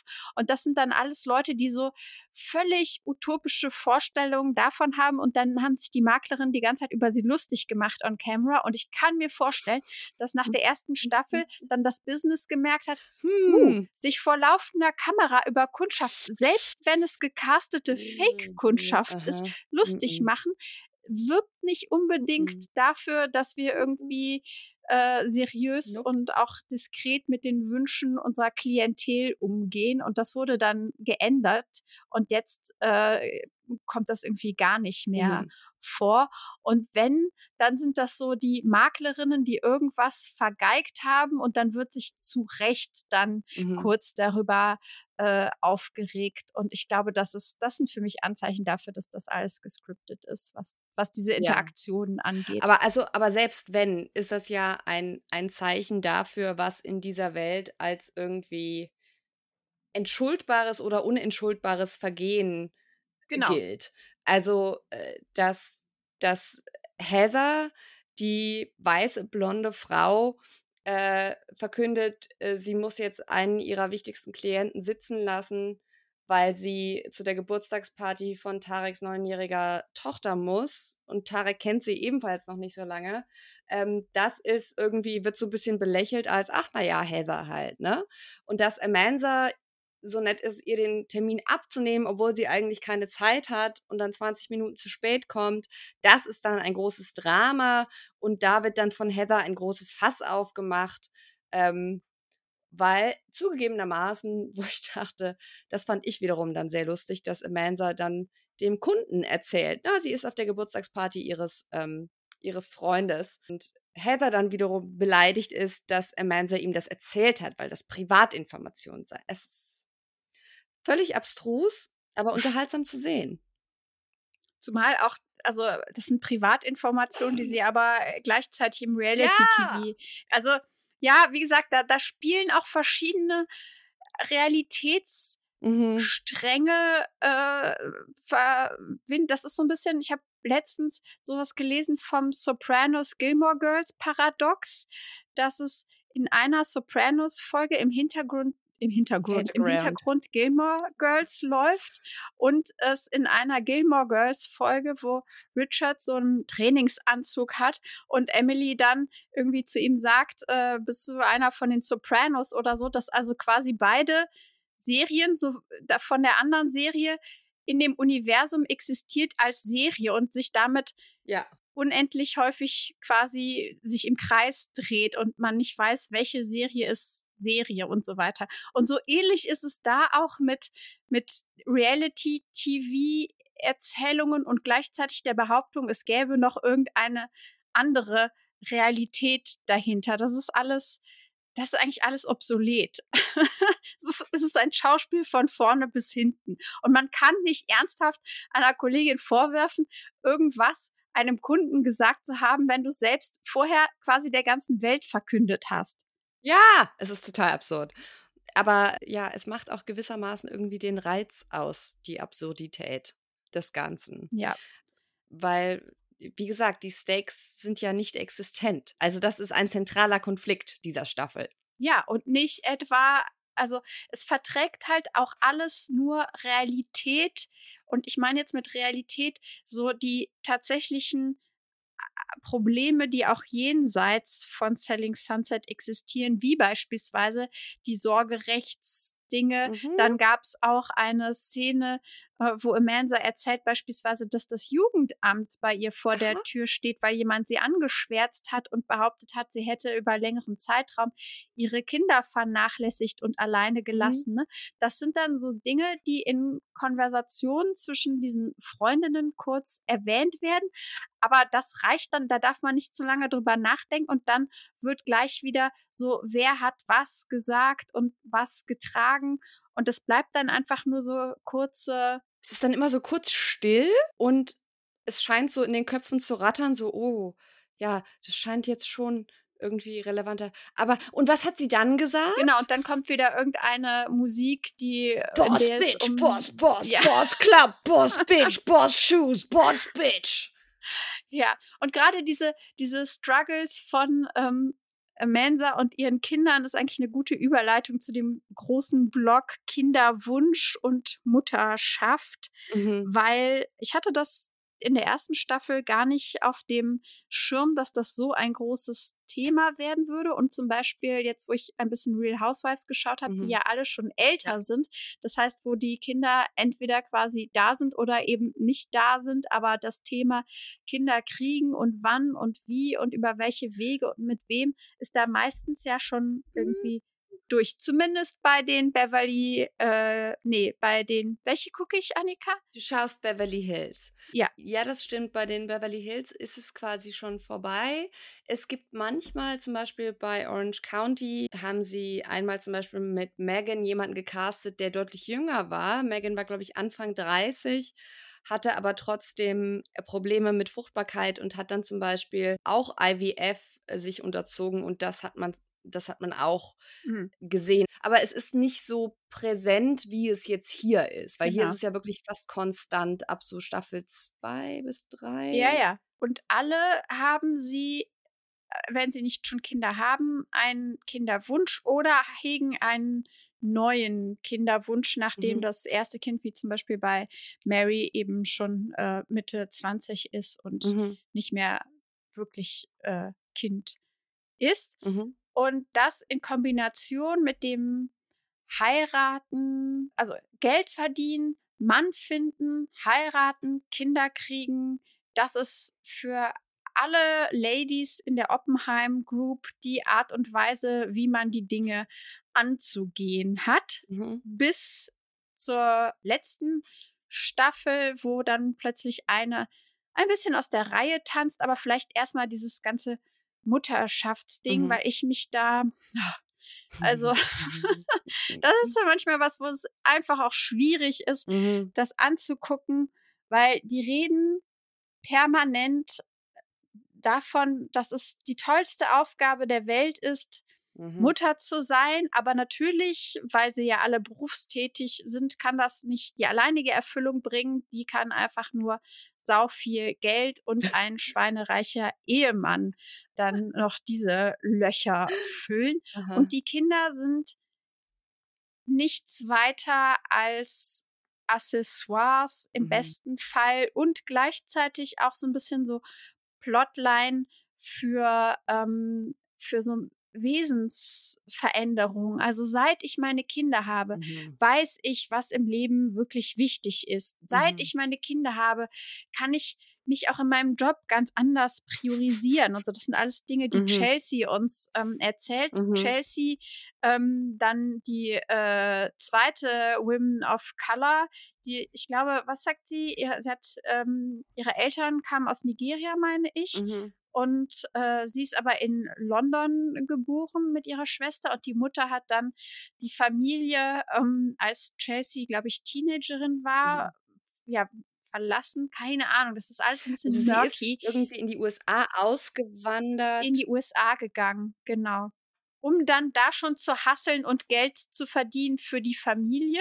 Also in der letzten Staffel wird dieses ganze Kernfamilienmodell von gleich mehreren Seiten ein bisschen ähm, auseinandergenommen. Mhm weil dann kommt eine zusätzliche neue, also wie gesagt, in jeder Staffel kommt mindestens eine neue mhm. Frau dazu und in der letzten Staffel ist es Brie. Mhm.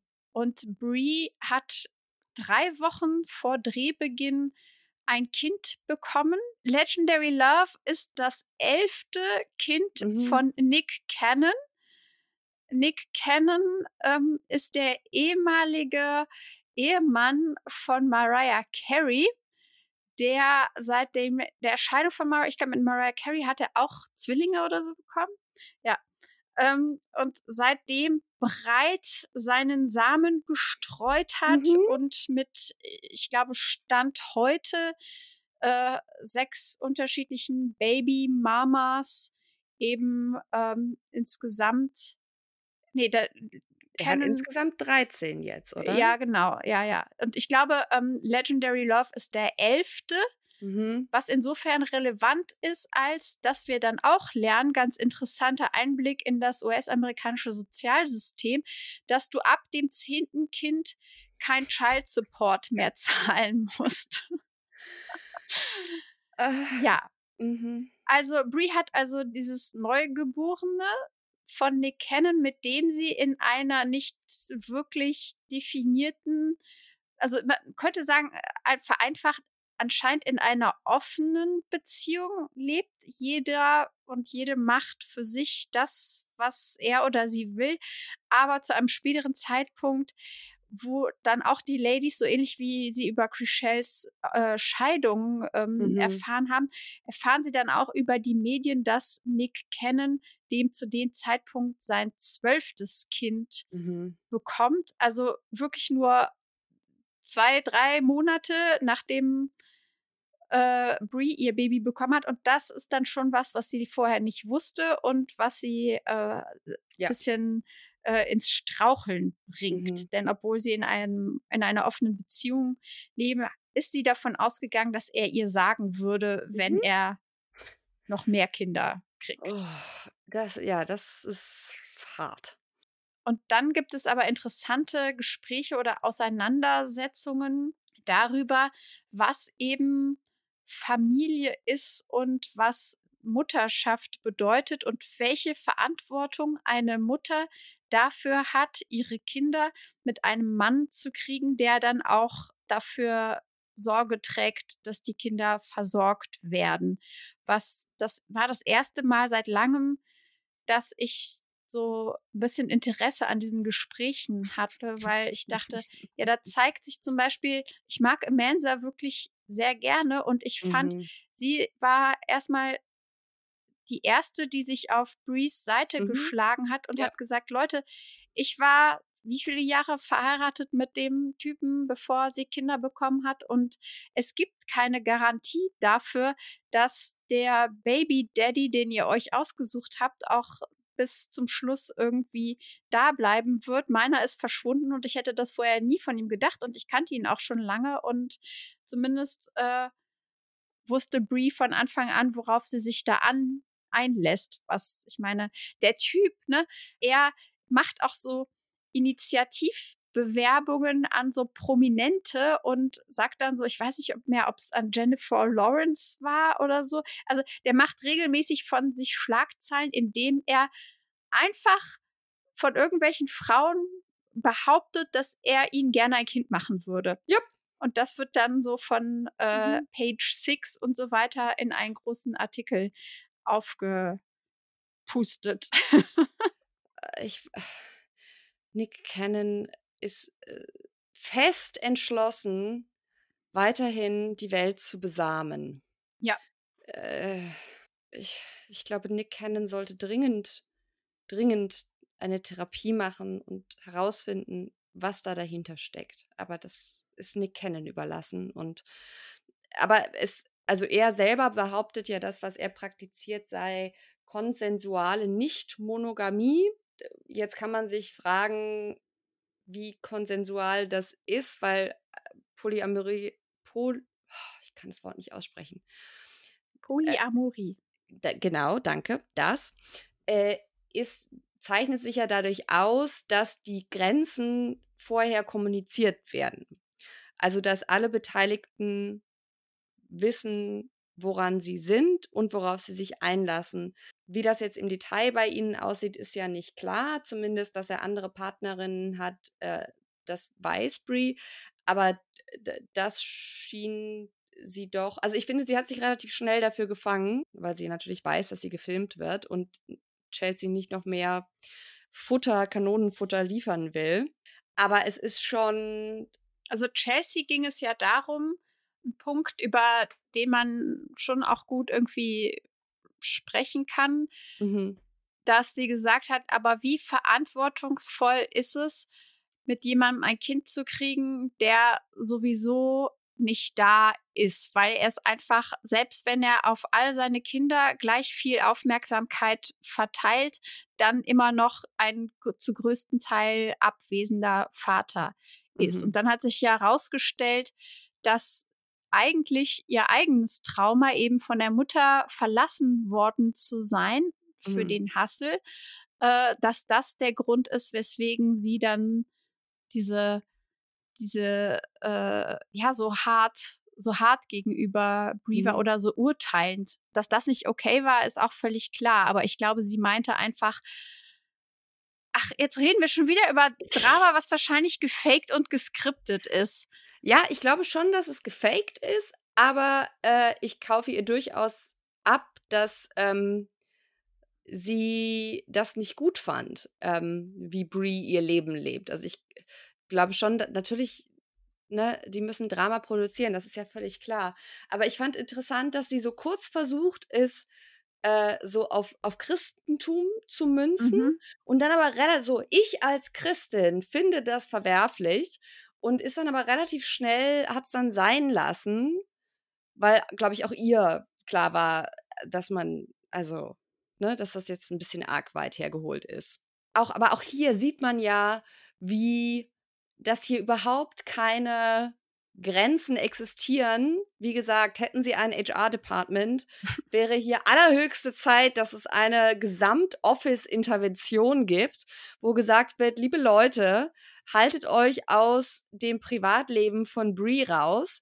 Und Bries Partnerschaft zu, zu diskutieren ist hier völlig fehl am Platze. Es, es zieht sich ja durch die ganze sechste Staffel, ne? Bis Brie dann irgendwann sie lässt das so ein bisschen an sich abperlen und irgendwann spricht sie dann ein Machtwort. Hier geht es halt darum, ich glaube, die ist, ähm, das fand ich auch erstaunlich, die sah ja auch komplett anders aus vorher. Also Brie vor äh, den Operationen ist Oh, das habe ich noch gar nicht gesehen. Das kann ich, dir gleich mal ja. ähm, schicken. Jedenfalls, was ich interessant finde, ist, wie wenig sie eigentlich von ihrem Privatleben tatsächlich erzählt oder preisgibt. Ja. Also mhm. die ist eingeladen worden, ganz offensichtlich, warte, ich schicke dir mal kurz, äh, weil der einzige Grund, warum sie in dieser Serie ist, ist auf jeden Fall, dass sie eine der Baby-Mamas von Nick Cannon ist. Ich glaube, da haben sie sich auch das ganze ja, ja. Äh, Drama so erhofft. Ich habe dir über WhatsApp ein Foto geschickt. Was? Nein. doch. Das ist doch nicht dieselbe Person. Das ist dieselbe Person. Aber das ist doch ein ganz. Ja, also da ist ja alles anders. Ja, ja, also man erkennt vielleicht grob die Augenform und die Zahnreihe. Aber auch die Zähne sind anders jetzt. Okay, da wäre ich jetzt nie drauf gekommen. Wie alt ist das Foto, weißt du? Also ein bisschen mehr als zehn Jahre. Krass. Wie alt ist Brie denn überhaupt? Ich finde sie auch so schwer zu schätzen. Die sind alle schwer zu schätzen, weil altersübliche Anzeichen von körperlichem Verfall ja einfach ah. komplett ausgesetzt yep. werden. Also, wie alt wird die sein? Anfang 30? Jetzt? Ja. Aber ich habe auch das Gefühl, dass wenn so deutliche äh, Schönheits-OPs gemacht wurden, schätze ich Leute irgendwie automatisch älter. Chriselle sieht einfach aus, als wäre sie eine Drag-Version ihrer selbst geworden. So eine hart getunte Version ihrer selbst. Genau, mit, die sieht einfach aus, als hätte sie so dreimal den Jessify-Filter über ihr Gesicht laufen lassen. Und äh, bei Mary ist es einfach eine komplett andere Krass. Person und bei Brie auch. Amanda war erwartbarerweise, sieht einfach ähm, genauso aus, wie sie immer sein. aussah, nur plus extrem Haarextensions mhm. und Make-up und alles, aber die war schon immer auch sehr, sehr schön. Mhm. Aber sie sieht auch, abgesehen von Lippen, jetzt auch nicht so hart gemacht ja. aus. Also ich, von Emma habe ich gar kein, habe ich kein Bild gefunden, wo sie sehr anders aussieht. Das kann aber auch einfach daran liegen, dass es keins aber wo wir jetzt gerade schon beim Lästern von Äußerlichkeiten sind, ne? mhm. Emma kannst du dich an diese Folgen von Friends erinnern, wo Ross zum Selbstbräuner geht und dann vergisst, sich umzudrehen und die doppelte Ladung Selbstbräuner auf die das eine Seite ja, kriegt? Das ist Emmas Standardmodell. Aber die ist, die sieht so krass von oben bis unten vom Selbstbräuner, das ist die Selbstbräunungs-Barbie also ich finde das, gut, das ist jetzt mein Geschmack, aber mhm. das sieht so krass aus einfach. Vor allem, ich verstehe es nicht, weil sie hat ja durchaus das Geld, es gut machen zu lassen. Aber es ist so wirklich so dieser frühe 2000er-Look. Es fehlt irgendwie nur noch, dass sie so einen Playboy-Bunny-Sticker sich drauf macht und dann, weißt du, und dann sieht, sieht man das so als hellen. Das ist wie, kennst du diese Klamotten bei HM, wenn du dann in die Umkleide gehst und du siehst, die sind so voller Make-up und dann frage ich mich immer, wer hat die denn davor so angezogen? Emma. Emma. Die Antwort ist Emma, Emma. ist eine, die den ganzen Schmock auf diesen ganzen Klamotten bei H&M und Zara und keine Ahnung wo was drauf macht. Die kommen alle von der. Die hat das ja. alles, mhm. alles mhm. angezogen. Ja, und zwar hat die sich dazwischen nicht neu geschminkt, sondern das reicht für alle Klamotten dieser Welt, das, was sie einmal drauf gemacht hat. Das werde ich nie vergessen. Da gibt es eine ne Szene aus Made in Chelsea, die ich irgendwie so um die 2010er Jahre mal als billiges DVD-Boxset damals noch gekauft hat, als ich richtig üble Grippe hatte und äh, noch keinen Netflix-Account. Ich weiß gar nicht, ob es Netflix da schon gab da gibt es eine Szene, wo Binky Felstead, ich weiß auch nicht, warum mein Hirn sowas nicht löscht. Weil dieser Name absolut geil ist. Binky Felstead sich darüber unterhält, dass wenn sie duscht, das Wasser immer braun ist. Und dann gucken alle so ein bisschen angeekelt und dann sagt sie, ja, vom Selbstbräuner. Und da ist, da habe ich zum ersten Mal erfahren, dass das so sein kann. Ja, mhm. also Emma gibt mir Rätsel auf und ich glaube, wenn du sagst, ist halt auch orange, sie hat die ne? finanziellen, ne? ja, ja, genau, ja, sie sieht ein bisschen, ah, sie sieht ein bisschen aus wie ein oh, Trump. Mal, wie Trump. Ja, oder wie der hier. Das ist Podcast, aber äh, ich, ich habe gerade im Zimmer von meinem Kind einen orangenen Gummi Dino. T-Rex ja. gefunden, Aha. der äh, genau die Farbe, also eigentlich wie so ein Cheerio. Ja, wie so Cheerio-Dust. Mhm. Genau. Äh, ich verstehe, deswegen bin ich fast der Meinung, dass es, es muss Absicht sein und sie zielt auf diese Ästhetik ab. Es ist so, es ist so richtig so dieses Paris Hilton, Nicole Ritchie, frühe 2000er Braun. Aber selbst die waren nicht so krass. Nee. Vielleicht, also ich glaube auch diese, ich kann, ich kann auch das nicht glauben, dass sie die Kohle hat, mit einem Privatjet da ihre beschissenen hm. Frozen Vegan Empanadas äh, Imperium. Das, ich glaube, das ist alles, das ist alles ausgedacht. Bei Emma finde ich, ist es ja auch ein großes Rätsel, wo ihr Geld herkommt. Beziehungsweise. Ja, das meine ich ja. Ich glaube, hm. dass es nicht vorhanden ist. Oder sie kommt halt einfach aus einer stinkreichen Familie. Nee, kommt sie ja nicht. Ach so, das wissen Weil, wir. Ja, das wissen wir, weil sie möchte in einer der folgenden Staffeln, also sie erzählt die Geschichte der Emma, die Genesis geht so, dass sie mit 14, Ach stimmt, also ich erinnere mich. Sie kommen mhm. irgendwie aus einer Unternehmerfamilie, aber das war also kein Unternehmen, was irgendwie groß was abgeworfen hat. Und dann hat sie mit 14 angefangen, mit Aktien zu handeln? Fragezeichen. Also das ist ja, das, das was uns erzählt mhm. wird. Und ähm, darüber hat sie dann schon sehr früh Millionen gemacht und in Stock investiert. Und sie plant schon eben seit 14-Jähriger ein Imperium mhm. und deswegen ähm, investiert sie, seitdem sie 14 ist, alles und äh, anscheinend ist sie eine sehr gute, sehr businessorientierte mhm. Investorin und dass ihre Eltern nicht reich sind, merkt man daran oder besser gesagt erzählt sie uns, indem sie in irgendeiner Staffel will sie eben für ihre Eltern ein Haus kaufen, ja, ähm, um sie endlich aus der Misere zu holen und bietet dann, also will irgendwie für ein 3, noch was Millionen Haus Schnäppchen. Und, und es aber dann nicht, weil mhm. sie äh, überboten wird und dann ist sie ganz traurig, weil sie ihr endlich ihren Eltern auch mal was bieten möchte und etwas zurückgeben mhm. möchte und sie eben mit nach LA holen will. Also ja, ugh, also für mich total uninteressante Person. Also, ich habe auch das Gefühl, die Empanadas, das ist so kurz vorm Hate Crime, äh, die Emma uns da äh, serviert. wir sehen sie einmal, ich glaube, da ist es Empanadas mit Schokolade. Und ich weiß nicht mal, wer irgendjemand sagt, also Empanadas habe ich schon mal gegessen, das sind keine Empanadas. Also das ist, äh, sie hat sie eine Zeit lang über ihren Instagram verkauft. Mhm. Emma Lai and Co. Und die gibt es aber jetzt auch nicht aber mehr. Aber ich habe schon gehört von mehreren Recappern, äh, dass man sie in Tiefkühltruhen in den USA finden konnte. Also das, weil ich am Anfang dachte, na, ob das überhaupt existiert als Produkt. 99 Dollar kostet. Ja, was man halt für eine winzige Teigtasche so hinblättert. Naja, nicht für eine, sondern für, da sind 36 Stück drin. Sausage Pizza Empanada. Oh mein Gott. Ja. Also die Geschmacksrichtungen sind auch wirklich. Äh, es ist auch. Oh. Entschuldige, aber also wenn ich mir vorstelle, dass eine Person, sind, also es gibt All Products sind zwei verschiedene Produkte. Mhm. Mini Beef Empanadas und Pizza Sausage Empanada.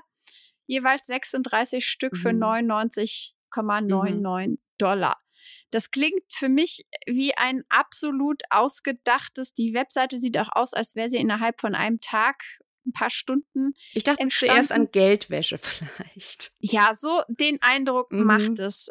Also ich glaube nicht, dass irgendeine Person davon sich ein Privatjet in irgend, also das ist, das ist doch, das ist doch einfach Fake Business, um eben so eine Side Story für Selling Sunset zu Mhm. haben.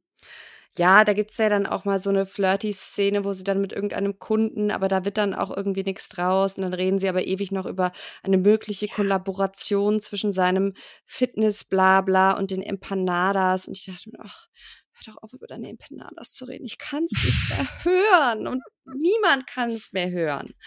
Zum Glück gibt es ja auch eine äh, mexikanische äh, Soap-Schauspielerin slash Maklerin, die in der Staffel dann neu ist, Vanessa, Mhm. die dann zumindest angemessenerweise mit den Augen rollt, als es die ganze Zeit um Emmas Vegan Empanadas geht. Mhm.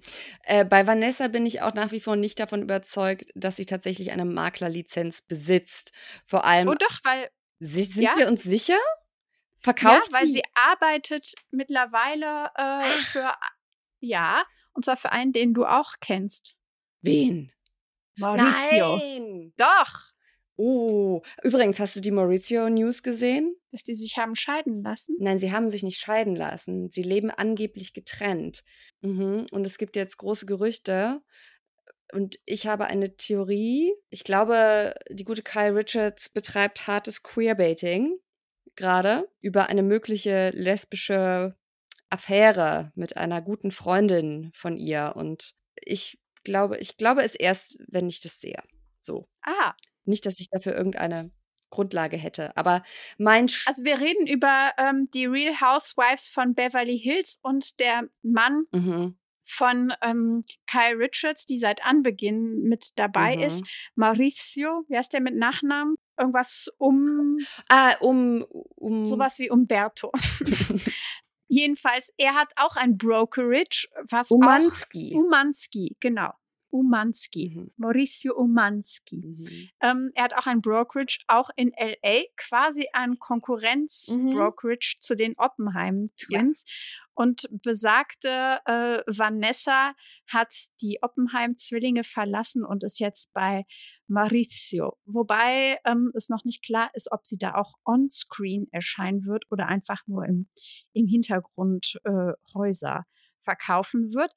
Was wir aber schon bemerkt haben, wenn du sagst, es gibt jetzt die Möglichkeit, dass Kyle Richards eine Queer-Baiting-Storyline hat, weil wir hatten also offensichtlich, gut, die kennen sich alle untereinander, das ist völlig klar. Aber ich glaube auch, dass es ja noch mehr so mh, Mhm. Schnittpunkte und Recycle-Möglichkeiten zwischen diesen beiden Serien Mhm. gibt, weil es bei den Real Housewives, die ich ja dank Annika jetzt Mhm. auch voll im Bilde bin, Mhm. ähm, gab es über zwei Staffeln, glaube ich, so ah, unsägliche Drogenvorwürfe. Also wenn Mm. eine Housewife der anderen vorwirft, irgendwie, dass bei ihrer Partys doch gekokst wird und so, dann tun alle so, Ah, du meinst, du meinst äh, Rinna und Dorit. Genau, ja. genau. Mhm dann tun alle so, als sei das das Schlimmste, Nein, was sie Drogen je gehört haben. In Hollywood? kannst du so etwas nur sagen und das sei rufschädigend und Rufmord und das wird dann über mehrere Episoden gezogen und, und wir lernen also, dass einer anderen Kollegin ein Drogenvorwurf zu machen etwas ist, was einem sehr viel Screen-Time einbringt. Mhm. Und nachdem ähm, die böse, böse, böse äh, Christine dann in der letzten Staffel nicht mehr mit dabei war, brauchte es natürlich irgendwie eine neue Dramaquelle. Mhm.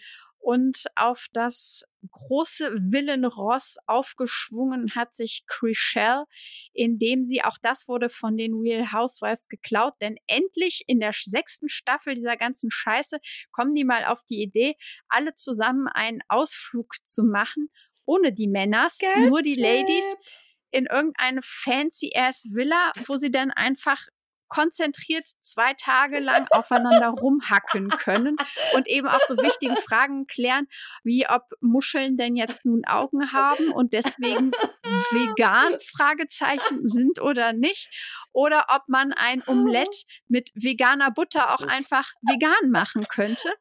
Also all diese wichtigen Fragen. Wobei man sagen klären. muss, Chelsea sagt fairerweise danach über sich selbst, Gott sind wir dumm. Ja. Ja äh, und isst danach versehentlich eine Mücke. Ähm, äh, ich glaube, eine Fliege. Eine Fliege. Ich war sehr unterhalten, muss ich gestehen. Ja. die Frage, eigentlich hätte sich da mal die Frage, äh, ist das denn jetzt vegan, wenn ich versehentlich eine Fliege? Darauf habe ich gewartet, aber das hat nicht, leider ne? niemand genommen, diese nee, Rampe. Die weil ich dachte so, jetzt könnt ihr das richtig so schön zumachen ja, und noch eine genau. Schleife dran.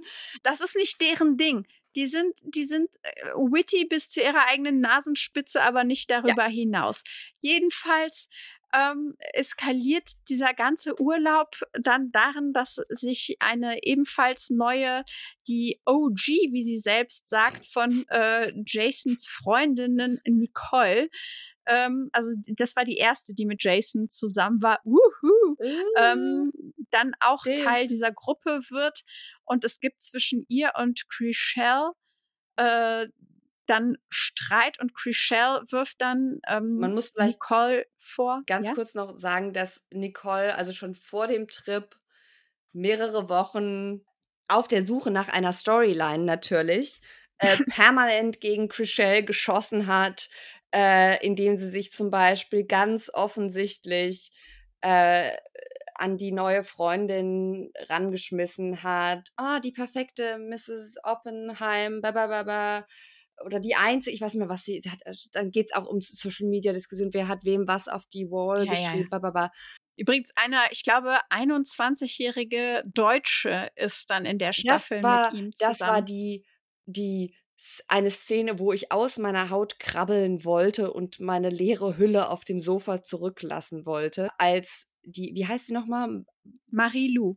Marie-Lou äh, dann der Hülle der Löwinnen vorgeführt wird, äh, wo er sie also an die Hand nimmt und das hat, sie spricht quasi gar nicht, sieht auch jetzt nicht so happy aus, darüber da zu sein und ist ein sehr langbeiniges, sehr, sehr junges deutsches Model. Und Jason präsentiert sie dann, also führt sie ins Büro alle gucken und blecken die Zähne, die Zähne glitzern und dann sagt er so, jetzt kannst du gehen und dann winkt sie und geht. Und dann wird einem aber noch erzählt, was äh, absolut ekelhaft ist, dass ja oh. Europäerinnen oh. so wahnsinnig reif sind. Europäerinnen, das merkt man sofort, die haben so eine ich ganz Strahl, also das können. wird aber vor eine alte Seele. Ja, das sagen allerdings, also. Die Frauen? Mhm. Er sagt das, nee, Jason sagt das und Mary stimmt mit ein, denn auch sie hat ja mit Romain slash Romain einen deutlich jüngeren Mann, wobei man sagen muss, der Altersunterschied, ich glaube, zwischen so Mary groß. und äh, Romain sind, glaube ich, 13 Jahre. Ja. Und ähm, zwischen Jason und Marie-Lou sind es mehr als 20 Jahre. Aha. Ich glaube 22 ja. oder 23 Jahre. Ja. Aber beide reden sich dann ein, dass man mit europäischen Menschen ja viel einfacher Beziehungen mit großem Altersabstand ah. führen kann. Da das weiß man ja oh, über uns mhm. auch, Annika. Ja, wir ja. einfach alle mhm. sehr, sehr viel wir reifer sind. Sehr sind. reif. Das merkt man an allen Facetten des europäischen öffentlichen Lebens, ah. äh, wie reif die EuropäerInnen allgemein sind. Und dann gibt es auch noch eine sehr unterhaltsame Szene, wo ich auch bis heute nicht weiß, ob es absichtlich äh, war, die Spitze oder nicht, wo dann äh, Jason und Marie-Lou zusammen mit Mary und Romain essen gehen müssen, um sich näher kennenzulernen, weil man ist ja eine Family. Und dann fragt Mary nämlich, weil das war der Grund, warum es mit Jason und Chriselle auseinanderging, dass Jason nur leibliche Kinder haben wollte, während Chriselle auch offen für Adoption gewesen wäre. Aber Chriselle eben, ich glaube, zu dem Zeitpunkt 39 oder 40 war, also nicht mehr viel Zeit hat, wenn sie leibliche Kinder will. Und Jason sich aber nicht entscheiden konnte, ob er jetzt schon Vater werden will. Deswegen haben sie sich am Ende getrennt. Und dann fragt Mary beim ersten Treffen Marie-Lou, äh, sag mal, äh, willst du eigentlich Kinder haben? Und dann sagt sie irgendwas wie, ja, erst wenn ich alt bin, also nicht so, nicht vor 35. Oh, und dann siehst du, wann immer Mary was hört, womit sie nicht mhm. gerechnet mhm. hat, sieht es so aus, als gäbe es einen kurzen Kurzschluss. Und, ja. und ach, ich muss jedes Mal so lachen. Es ist Marys Gesichtsausdrücke ist eine Kunst für sich.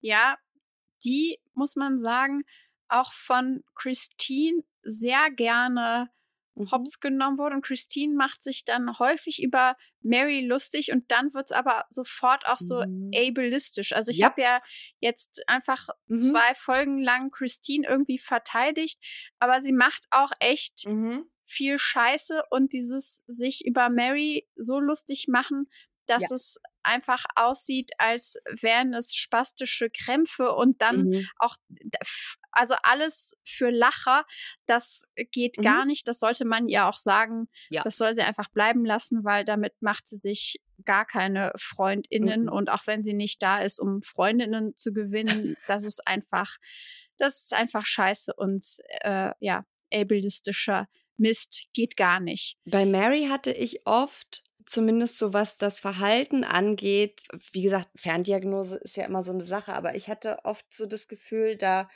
da klingeln so ein paar ADHS-Marker, so was so Stillsitzen und so innere Nervosität irgendwie an. Also Mary ist sehr, ich habe immer das Gefühl, da ist so ein kleiner Motor innen drin, der permanent auf Hochtouren rattert. Hm.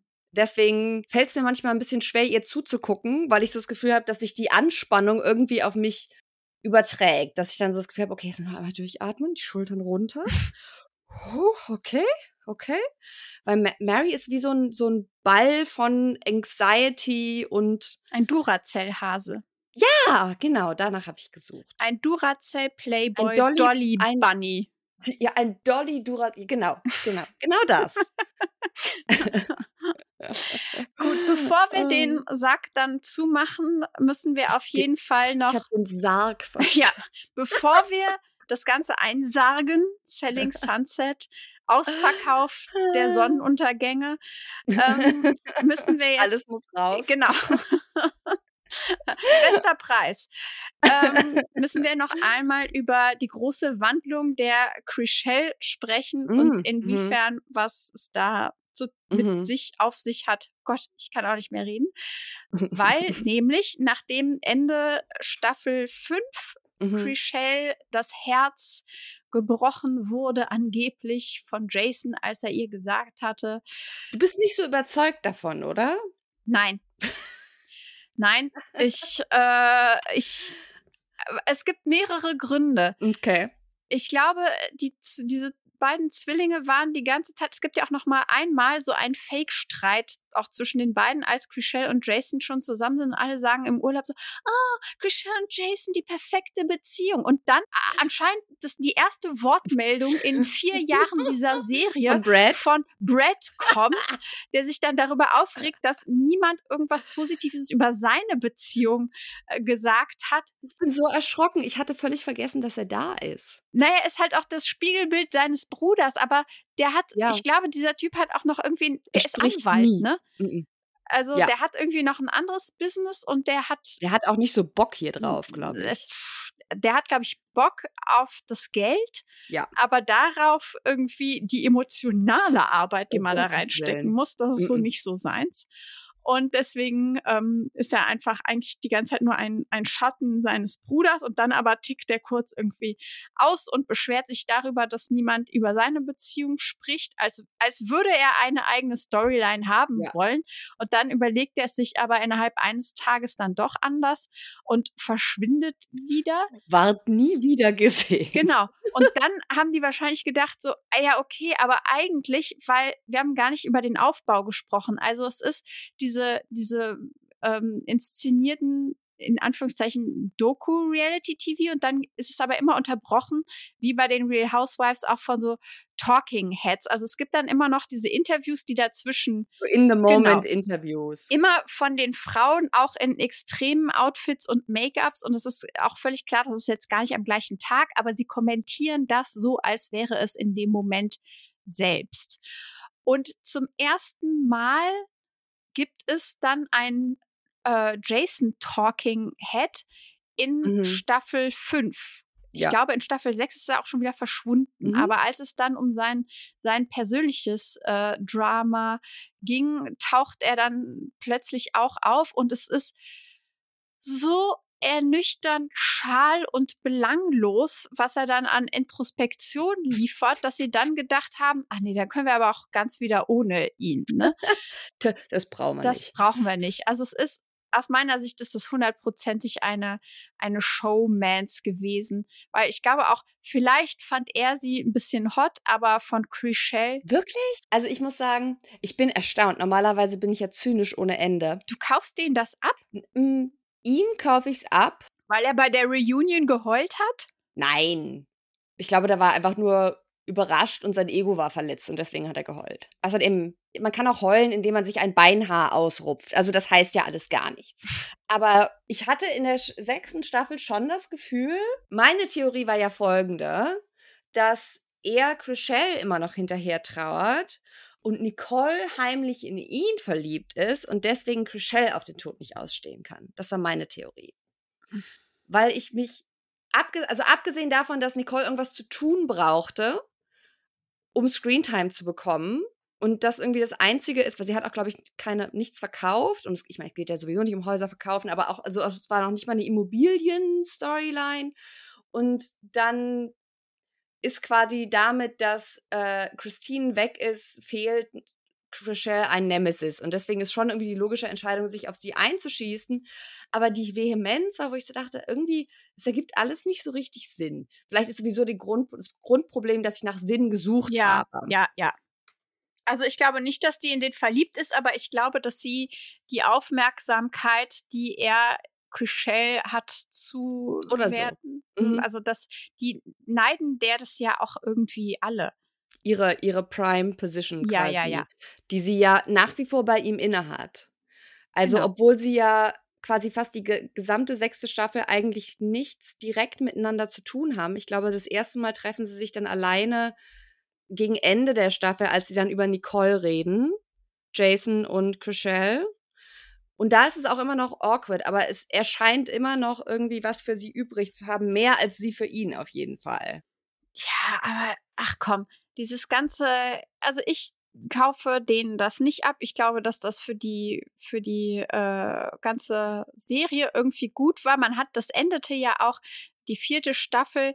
Die enden ja immer schon mit äh, vorausschauen in die nächsten Staffeln, was irgendwie klar macht, dass sie dann schon gefilmt sind. Und da hat man in der Vorschau für die nächste Staffel schon gesehen, dass Chriselle und Jason rumgemacht haben. Und das war dann so, what, was, was, was? Und deswegen ist es natürlich, äh, ach, das ist das Beste, was denen jetzt so storymäßig da passieren konnte. Gleichzeitig ist natürlich auch der die Verarbeitung des, des Breakups und Chriselle, also ja. wir haben es jetzt immer noch nicht gesagt, Chriselle, für diejenigen, die es nicht wissen, ähm, ist in Folge 6 mit verkündet, Vorsicht, verkündet bei der Reunion von Staffel 5, ja. dass sie in einer neuen Beziehung ist mit einer nicht-binären Person, äh, eine Person, die äh, Schlagzeugerin ist und australisch ist und G-Flip. Ich glaube sogar, also G Also ein, ein Rockstar. Genau, ja. ein australischer Rockstar namens G Flip.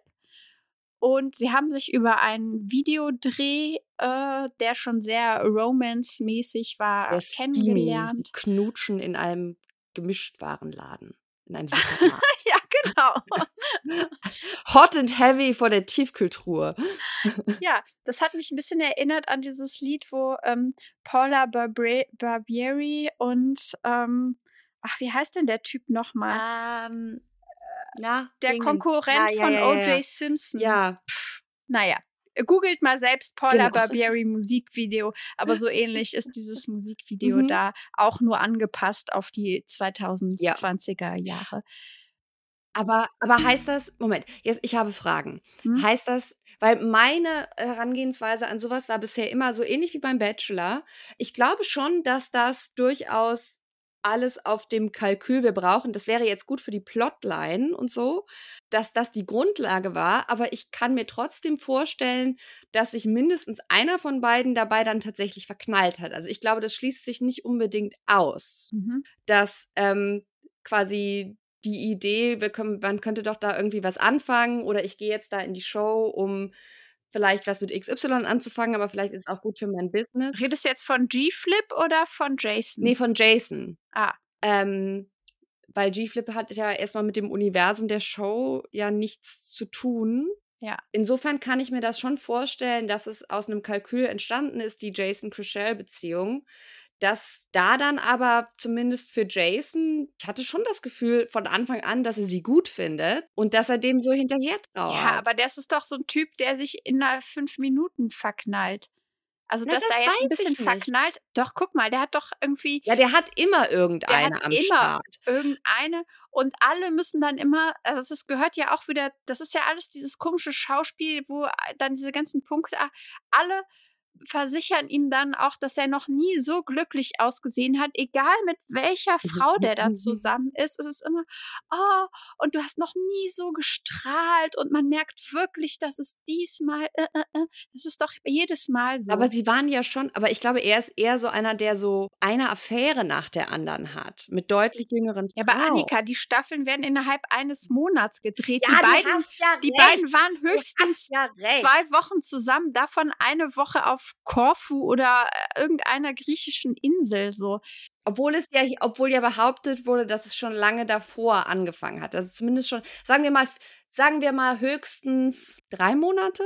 Ach, Rebecca. Ja, du kannst ja auch danach behaupten, das klingt ja immer gut, als ja, wir haben dann, ja, das geht schon sehr viel länger. Es ist ja aber auch eigentlich wurscht. Nein, nein, nein, nein, das war sehr wichtig jetzt für meine, für meine innere Ruhe. Sonst treibt mich das den gesamten Tag um. Aber das heißt, du glaubst dann auch, dass quasi die Trennung, weil er keine Kinder will und so und sie aber doch Kinder will, dass das auch fabriziert ist? Das war von Anfang an meiner Meinung nach so, dass So ein Stunt. Genau. Schauen wir uns mal an, wie sie da rausgeht, ja? Also sie war jetzt irgendwie, zum einen hat sie den anderen Futter gegeben, sie doof zu finden, weil sie die First Lady war Ja. und ähm, ja auch nicht nur von Jason, sondern auch von seinem Zwillingsbruder, weil sie ja eine nicht zu teilende Einheit sind, ja auch ein Mhm. Haus bekommen hat, was sie verkauft hat und so weiter. Oh, das hatte ich Ja, ja, vergessen. wo sie durch diese. Hundeklappe äh, sich äh, da Eine der rausgeschlangenmenscht hat. Szenen überhaupt. Also, ja, die, die hat davon ja nur profitiert, so. Und Jason auch, weil er konnte sich jetzt so als ein bisschen nicht nur der Boss, sondern der Mensch dahinter, der auch irgendeine Form von persönlicher ähm, Growth, äh, wie sagt man, also Aber hat er Growth? Weil er ist jetzt wieder mit der 21-jährigen Marie-Lou zusammen, die sagt, sie will erst Kinder, wenn sie ja, aber alt das ist. wusste er zu dem Zeitpunkt noch nicht. Dann hatte seine Mutter auch noch einen Auftritt und äh, konnte über Enkelkinder und so weiter sprechen. Also die haben da alle, haben die dadurch gewonnen, ohne dass da wirklich irgendwas auf dem Spiel steht. Und dass der Typ, ich glaube auch gar nicht, dass Chriselle wirklich, also das ist jetzt auch wieder ich, die irgendwas unterstellt, aber ich glaube gar nicht, dass dieses jetzt unbedingt Kinder haben wollen, so dass ich glaube, dass das bei vielen, also ich glaube, dass es ein plausibler Plotpoint ist, weil ich auch glaube, Mhm. dass das natürlich in dem Alter, wenn du noch keine eigenen Kinder hast und sie aber gerne hättest. Und übrigens, es ging nur um eigene Kinder, dieses ganze Adopti Adoptionsding und so, das kommt erst in Staffel 6 mit G-Flip. Also es ja, aber, aber sie sagen schon in Staffel 5, dass es ja die Zeit tickt, weil Jason leibliche Kinder haben will. Ja, okay. Daraus habe ich schon geschlossen, dass sie auch für Adoptionen oder so offen wäre. Mhm. Und also zumindest, dass das Kinderwunsch, ich dachte immer, Kinderwunsch kommt irgendwann mal, weil wann immer irgendjemand ein Baby hochhält, vorher schon auch noch, als sie noch mit Justin zusammen ist, ist es immer Chriselle, die das Baby rumträgt oder sagt, ach, und Kinder und wie toll. Ähm, insofern fand ich, hat es in dem Kontext mit, die sind jetzt in einer Beziehung und er will aber nicht adoptieren, hat quasi der Zeitdruck, der ja jetzt, weil ich habe irgendwie dann auch gelesen, dass Leute dann irgendwie sagen, ah, aber jetzt redet sie gar nicht mehr von Kindern, das war doch alles Fake. Aber also sie hat sich ja zumindest in ein paar Interviews geäußert, wo sie halt meinte, na ja, das G-Flip, die beiden sind ja jetzt mhm. verheiratet. Mhm. Ähm, dass G-Flip halt offen ist, quasi für alternative Lösungen, äh, um den Kinderwunsch zu erfüllen. Sei es jetzt irgendwie weiß ich nicht, Leihmutterschaft oder ist, glaube ich, in den USA erlaubt, ne? Mhm. Leihmutterschaft oder Adoption, was natürlich dann den Zeitdruck nimmt. Beziehungsweise ist ja auch noch mal deutlich jünger als Chriselle.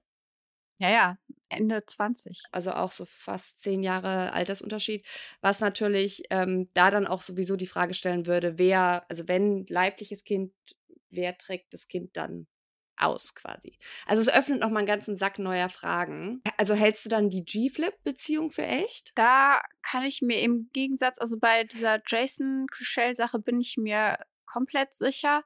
Bei Chriselle und G-Flip kann ich mir kein, kein richtiges Urteil anmaßen. Was ich interessant finde, ist ähm, so timingmäßig, zu welcher Zeit dann plötzlich ein Universum, was bis zu dem Zeitpunkt komplett hetero, mhm. heteronormativ mhm. war, dann sich gleichzeitig für alternative Familienmodelle mit Brie geöffnet hat und dann auch noch eine LGBTQI-Storyline introduced hat, die, also es hätte ja auch sein können, dass G-Flip genauso wie Jason Hartley oder wie hieß er der erste Mann komplett Justin Hartley, Hartley mhm. nicht, nicht stattfindet. Aber G-Flip findet ja statt und es gibt, also G-Flip ist Teil ähm, des Selling Sunsets Ding und es wird gefilmt und sie unterhalten sich darüber und man sieht G-Flip im Studio und,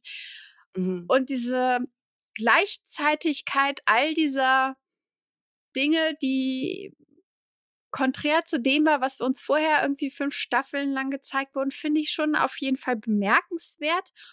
Und was ich, ich weiß nicht, ob du, ähm, weil ich musste ja, um diesen ganzen Kack zu gucken, äh, ein Wow-Abo mhm. abschließen und habe ja jetzt auch angefangen, äh, diese neuen Sex and the City Dinge zu schauen. Oh, wow. Ja, ja. Und es gibt, Miranda hat originell exakt die gleiche Storyline wie Chriselle. Ja, ja. Und das äh, finde ich zumindest irgendwie interessant. Also auch Miranda datet eine nicht-binäre Person, die mhm. künstlerisch mhm. ist, die ähm, sie mit auf Tour nimmt. Auch das ist ja zwischen Chriselle und G-Flip. Chriselle geht dann mit G-Flip auf Tour und alles. Und die Parallelen sind so eins zu eins. Und dieses Frau in einem, ich nenne es jetzt mal, wo ich bin ja auch in diesem, in Anführungszeichen, gewissen Alter, aber also nicht mehr ganz. Ich dachte jetzt, ich bin jetzt gespannt auf das Adjektiv, was jetzt Ja, aber also Chriselle und ich sind ja, ich glaube, zwei oder drei Jahre, wenn überhaupt, mhm. auseinander. Also, und klar, Miranda ja. ist noch mal zehn Jahre älter, hat aber ja. dieses ganze ähm, heteronormative Familiending ja schon durch. Also die, die, äh, mhm. äh, und die Figur. Genau, ja. und, und findet sich dann äh, nochmal selbst, und das ist ja bei Chriselle ganz klar so, ne? Also das wird ja alles auch als so, so sie sagt dann, ich, ich habe mich noch nie, ich habe mich neu erfunden und habe mich noch nie so sehr wie ich selbst gefühlt oder sowas, ne? Mhm. finde ich total schön, wenn es so ist, aber ich muss sagen, ich bin jetzt nicht hundertprozentig äh, sold, wie man so sagen würde. Aber ach gut, ich meine, ich, ich habe keine Ahnung, was, was, was, man, was man im Showbusiness alles so macht für PR. Also wie viele Showbiz-Hochzeiten, äh, die nur für PR und sonst was geschlossen wurden. Also entschuldige mal, aber selbst hier in Deutschland, guck dir mal Fußballer-Ehen an und sowas. Da bin ich gar nicht so informiert. Ja, also ich glaube, es ist ein offenes Geheimnis, dass Showbiz-Ehen für Publicity ähm, das funktioniert auch immer noch, auch 2023 noch. Ich hatte irgendwie, glaube ich, im Kopf so, dass es so ein Relikt der 50er Jahre, des so des alten Hollywoods ist. Und deswegen dachte ich immer so, okay, weil wenn du dann heiratest und dich dann scheiden lässt, ist es halt auch einfach mit viel Aufwand verbunden. Sodass ich immer dachte, okay, allein deswegen, aber gut, ich meine, wenn du genug Geld hast, kannst du einfach Leute bezahlen, dass sie das alles für dich regeln. Ja. Ähm, insofern. Aber Selling Sunset hat ja, obwohl sie ja jetzt diese LGBTQ äh, Storyline haben, haben sie das halt irgendwie null integriert. Es wird ja auch irgendwie überhaupt nicht thematisiert. Es ist quasi alles so eine nette Selbstfindungsstory, ohne dass irgendwie Schattenseiten von Coming Out oder äh, Zustand von LGBTQ-Rechten generell momentan in den USA. Es existiert ja alles gar nicht. Es ist Rainbow Capitalism. Ja, es ist, oh, guck mal hier, wir sponsern die Pride Parade. Und genau ja, es ist, da, daran hat es mich tatsächlich an äh, hier das, wie heißt es nochmal?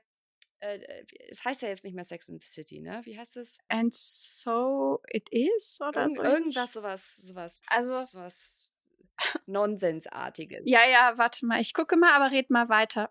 Ähm, und das fühlte sich da so ähnlich an, weil die, die AutorInnen haben irgendwie sich gedacht, weil Miranda und Steve wurden uns ja als. And just like that. Ja, genau, da. und dann einfach so irgendwie. Ja.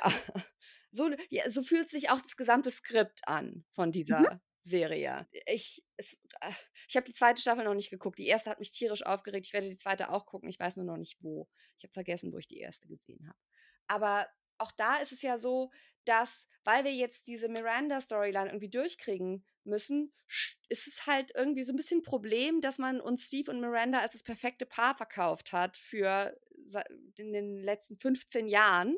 Und jetzt müssen sie Steve irgendwie so fast dement machen, um ihn da so rauszuschreiben. Also er hört, also äh, man hat das mhm. Gefühl, Steve ist, ich hatte das Gefühl, Steve ist spontan gealtert um mindestens 40 Jahre. Er hört jetzt nichts mehr und ist nur noch tattrig und deswegen äh, wird Miranda jetzt gewahr, äh, dass sie eigentlich hier völlig falsch ist und das und dann kommt kommt Shay als ich glaube, das ist auch der Grund, warum so viele Leute Shay als Charakter so furchtbar fanden, weil Shay eben geschrieben ist als sie sind so toll und sind das aller, allerbeste und so liberated und nichts Negatives ist an diesem Charakter, zumindest in Staffel 1. Und das macht einen Charakter meistens unsympathisch. Hm. Wenn du das Gefühl hast, hier ist, muss ich jetzt toll finden, diese Person. Ja, aber das ist, äh, das ist so für das äh, Sex and the City Universum ist eine nicht-binäre Person ja, ja. nur dann zu verdauen, wenn man sie äh, wenn man sie völlig makellos macht. Und hyped ohne Ende. Und unangreifbar macht, ja. ja. Naja. Also. Aber ich, ich, mhm.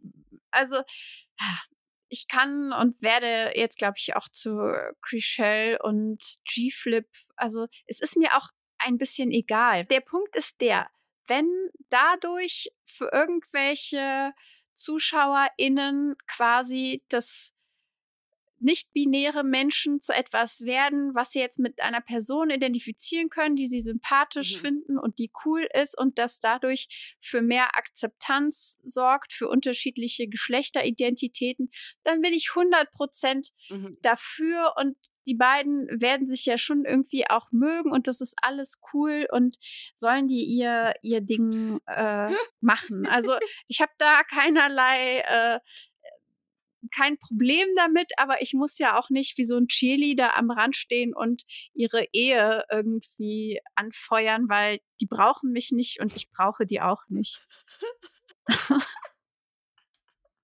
ich, ich bin, glaube ich, deutlich weniger genervt von Chriselle als Figur, als du es bist.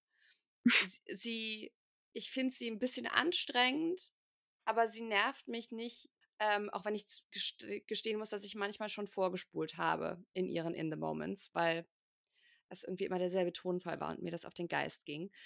Vielleicht hat sie mich doch mehr genervt, als ich dachte. Aber sie ist ja auch so ein Fall.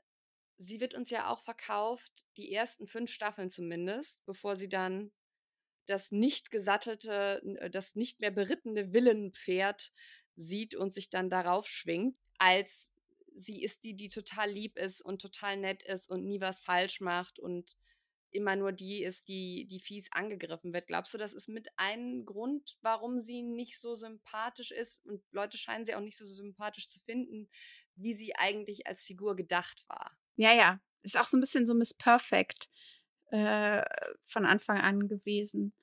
Ja, mit Sicherheit. So mit Blick auf die Uhr würde ich sagen, Kommen wir einmal noch auf, äh, auf die mhm. Produktion und äh, Adam mhm. DeVillo zu sprechen, über den, wie gesagt, es gar nicht so viel ähm, zu wissen gibt. Also er hat angefangen und wollte, glaube ich, als kleines Kind äh, Regisseur für mhm. Werbung werden, was irgendwie sehr gut passt, weil eigentlich ist Selling Sunsets auch nichts anderes als eine sehr mhm. lange Werbung für sowohl unterschiedliche kapitalistische Ideologien als auch Häuser, als auch Personen und Lebensmodelle, für die da ja. geworben wird. Also passt sehr gut. Er hat vorher, ich habe beide Shows nicht gesehen, aber bei The Hill und was war das andere?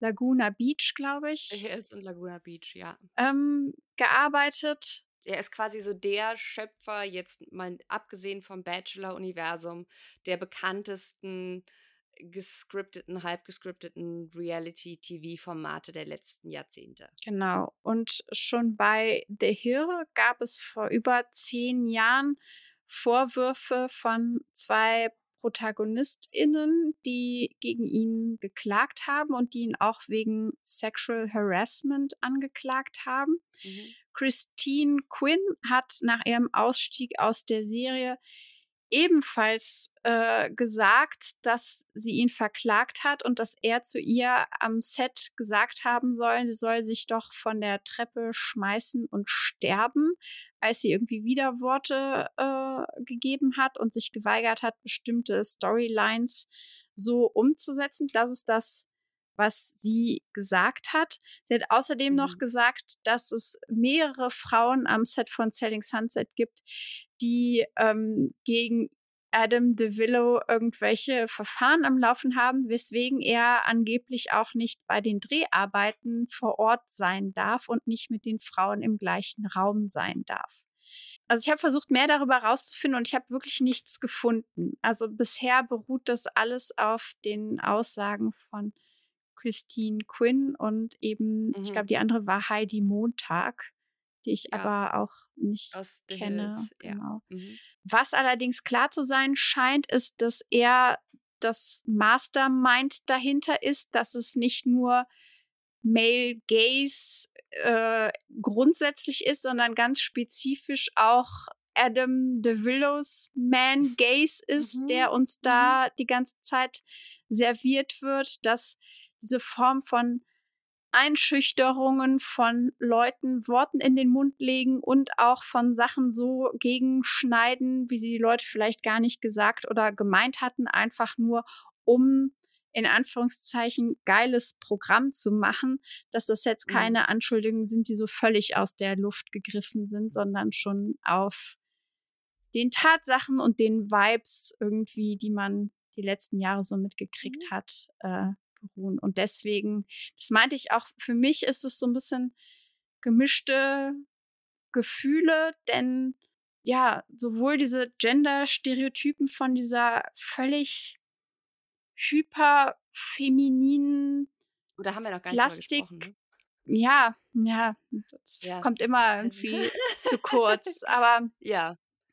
Plastik, Ästhetik der Weiblichkeit, die schon so sehr übernatürlich ist, also die auch nur, das muss man auch sagen, die nur durch chirurgische Eingriffe überhaupt ja. Mhm. erreichbar mhm. ist, so sehr zu ähm, normalisieren. Und das funktioniert ja nicht nur mit uns als ZuschauerInnen, sondern das funktioniert ja auch gegenseitig. Also es ist ja eine Entwicklung, die man aber bei vielen ähm, TV-Reality-Stars anschaut, wenn man die ersten mit den letzten Staffeln. Auch bei den Housewives, genau. ne? Ganz stark. Also ja. es führt zu einer, ja, wie sagt man das? Wie, naja, es ist so eine. So eigentlich eine, eine Desensibilisierung von in Anführungszeichen Normalität oder von, ja, auch in Anführungszeichen natürlichem Aussehen.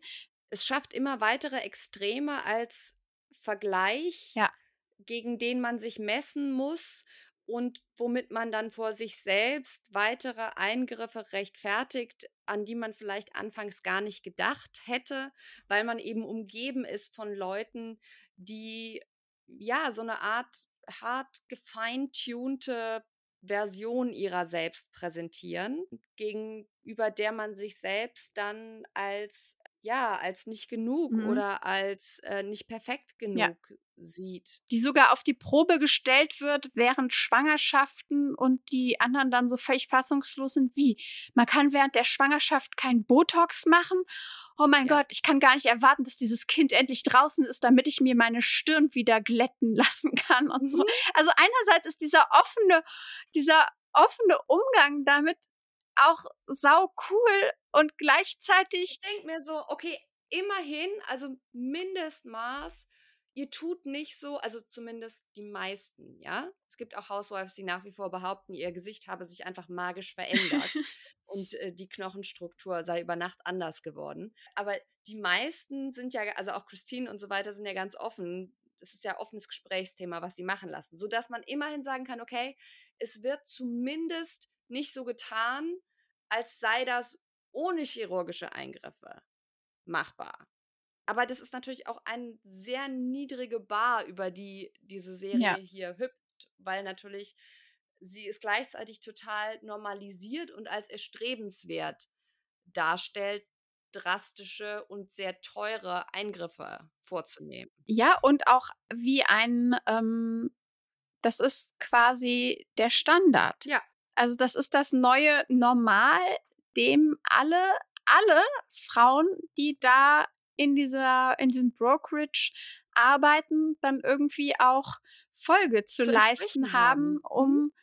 dann entsprechend äh, Airtime und äh, ja, vielleicht auch sogar, um dann entsprechende Häuser vielleicht dann mal zu verkaufen oder ja. nicht zu verkaufen. Und das alles eben, ich glaube, ich würde auch noch mal ein bisschen anders zumindest. Ähm, ich glaube, es wäre eine andere Serie, wenn es Frauen produzieren würden, weil das wäre natürlich auch krasse mhm. Boss-Bitches und das wäre alles ganz fürchterlich kapitalistisches und White Feminism.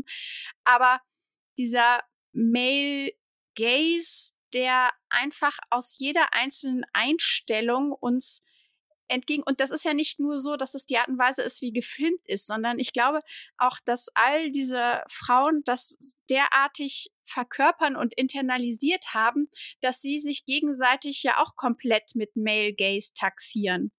Also Total. die Kommentare mhm. auch über die anderen Frauen, die Outfits, die Körper, die, das ist alles internalisierte Misogynie, die da so ganz, ja, so casually dann untereinander verbreitet wird und an keiner Stelle hinterfragt wird. Also sie, sie ähm, hitten auch immer wieder, wenn sie sich irgendwie klar machen, dass das irgendwie, ja, wir sind ja auch hier, um uns zu empowern und wir sind alle starke Frauen und so weiter, mhm. dann spulen sie so ein Programm ab, was dann teilweise auch in den Medien, also ich habe uns hier so ein paar Sachen reingepackt. Also es gibt so einen Artikel in der Grazia UK, der genau das, also die, die, endlich mal starke Businessfrauen, die hier in der Blüte ihres Lebens stehen und das große Business machen und sich gegenseitig unterstützen. Und dann denken sie so, haben wir das Gleiche geschaut? Also aber eben diese, diese Buzzwords, diese ganzen Phrasen, die haben sie ja komplett verinnerlicht. Also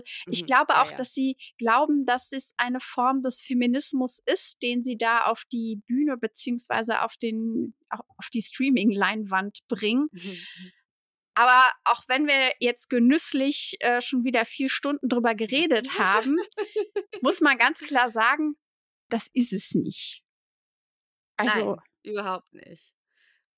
Aber es ist ein hervorragendes Beispiel für genau das, was man an White Feminism kritisiert. Äh, dieser hyperkapitalistische Aspekt ist natürlich nur eine Sache, die von all den Dingen, die wir heute besprochen haben, aber dass quasi nicht das System an sich in Frage gestellt wird, sondern es nur darum geht, wie kann ich mir innerhalb dieses Systems meinen, indem ich mich den patriarchalen Normen immer mehr entspreche, bis ich sie ganz erfülle, meinen Weg nach oben Ellenbogen und dann, wenn ich oben bin, bin ich die größte Boss-Bitch und dann müssen wir nur noch Handtaschen vergleichen und können sehen, wer die größte Boss-Bitch ist. Nein, nein, nein. Es geht, wer die kleinste und nutzloseste Handtasche ja, hat, gewinnt. Du weißt, du weißt, mein, mein älter Millennial-Hirn äh, muss sich erst noch an die neuesten Trends gewöhnen. Ich, ich habe jetzt, hab jetzt dieses Jahr erstmal äh, Wandel in meiner Jeans-Form mitgemacht.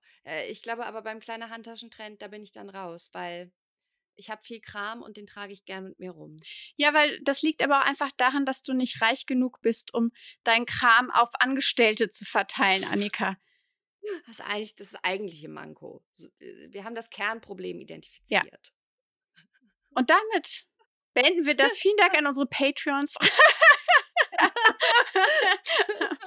Nein, aber es gäbe, also es gäbe natürlich äh, noch so viel zu mhm. sagen, was wir nicht gesagt haben, was äh, bestimmt total wichtig gewesen wäre. Ich glaube ja vielleicht noch, dass äh, Simu Liu, der ähm, auch jetzt als der andere Ken im großen Barbie-Film einen Auftritt hat ähm, und der in Staffel 4, Folge 6 ein Haus sucht und zusammen mhm. mit Chriselle mehrere Häuser besichtigt und so. Mhm. Also ich glaube, mhm. dass Simu Liu für den Barbie-Film gecastet wurde, weil man ihn in Selling Sunset neben diesen Barbies gesehen hat und gedacht hat, ah, das sieht irgendwie gut aus, das passt, den können wir uns vorstellen. Was ich ganz interessant fand, ist, dass der erzählt hat, dass wahrscheinlich ähnlich wie bei Selling Sunset alle SchauspielerInnen für den Barbie-Film komplett enthaart werden mussten, weil natürlich diese Plastikpuppen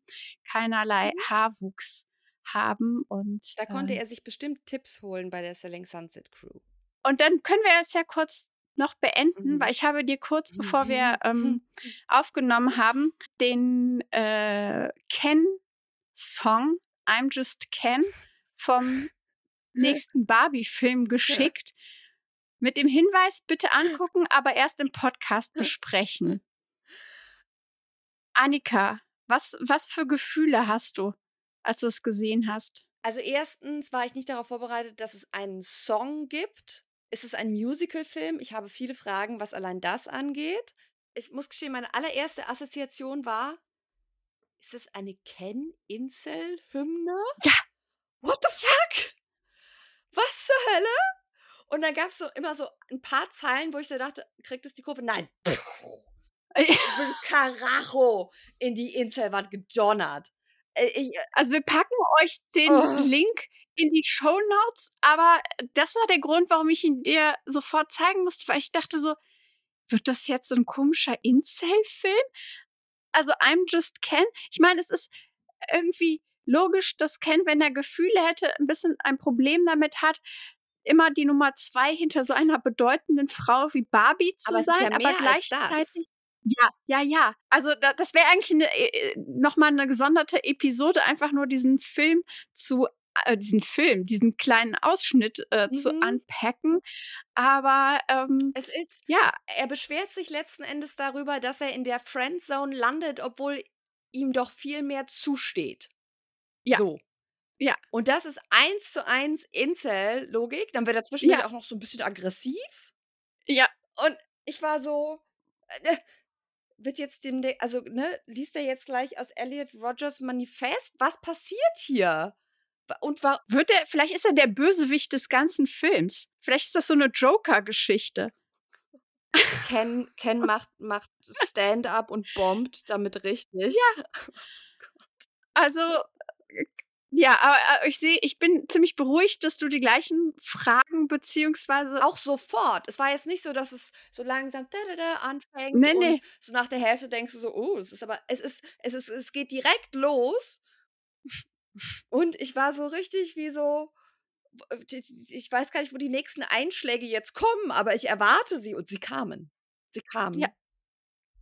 Also wir sind gespannt. Mhm. Der Film kommt, glaube ich, nächste Woche äh, in die Kinos, beziehungsweise wenn die Folge erscheint, äh, vielleicht ist er dann schon in den Kinos und dann wissen wir Bescheid, ist Ken der OG Incel, Incel so wie Nicole die OG Girlfriend von Jason ist oder was auch immer es damit auf sich hat.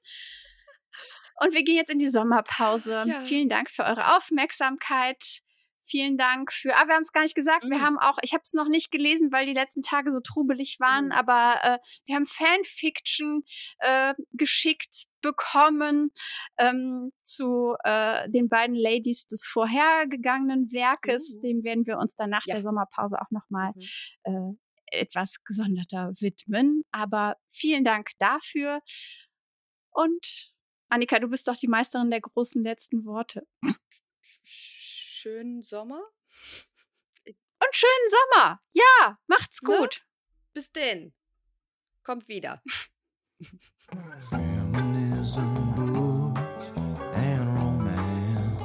Feminist Shelf Control ist eine Produktion von Annika Brockschmidt und mir, Rebecca Endler. Musik von Andrew Kohlberg, Sexy Voice Benny Weber. Folgt uns auf Instagram unter Feminist Shelf Control, wo wir zusätzliche Unterrichtsmaterialien anbieten. Bis zum nächsten Mal.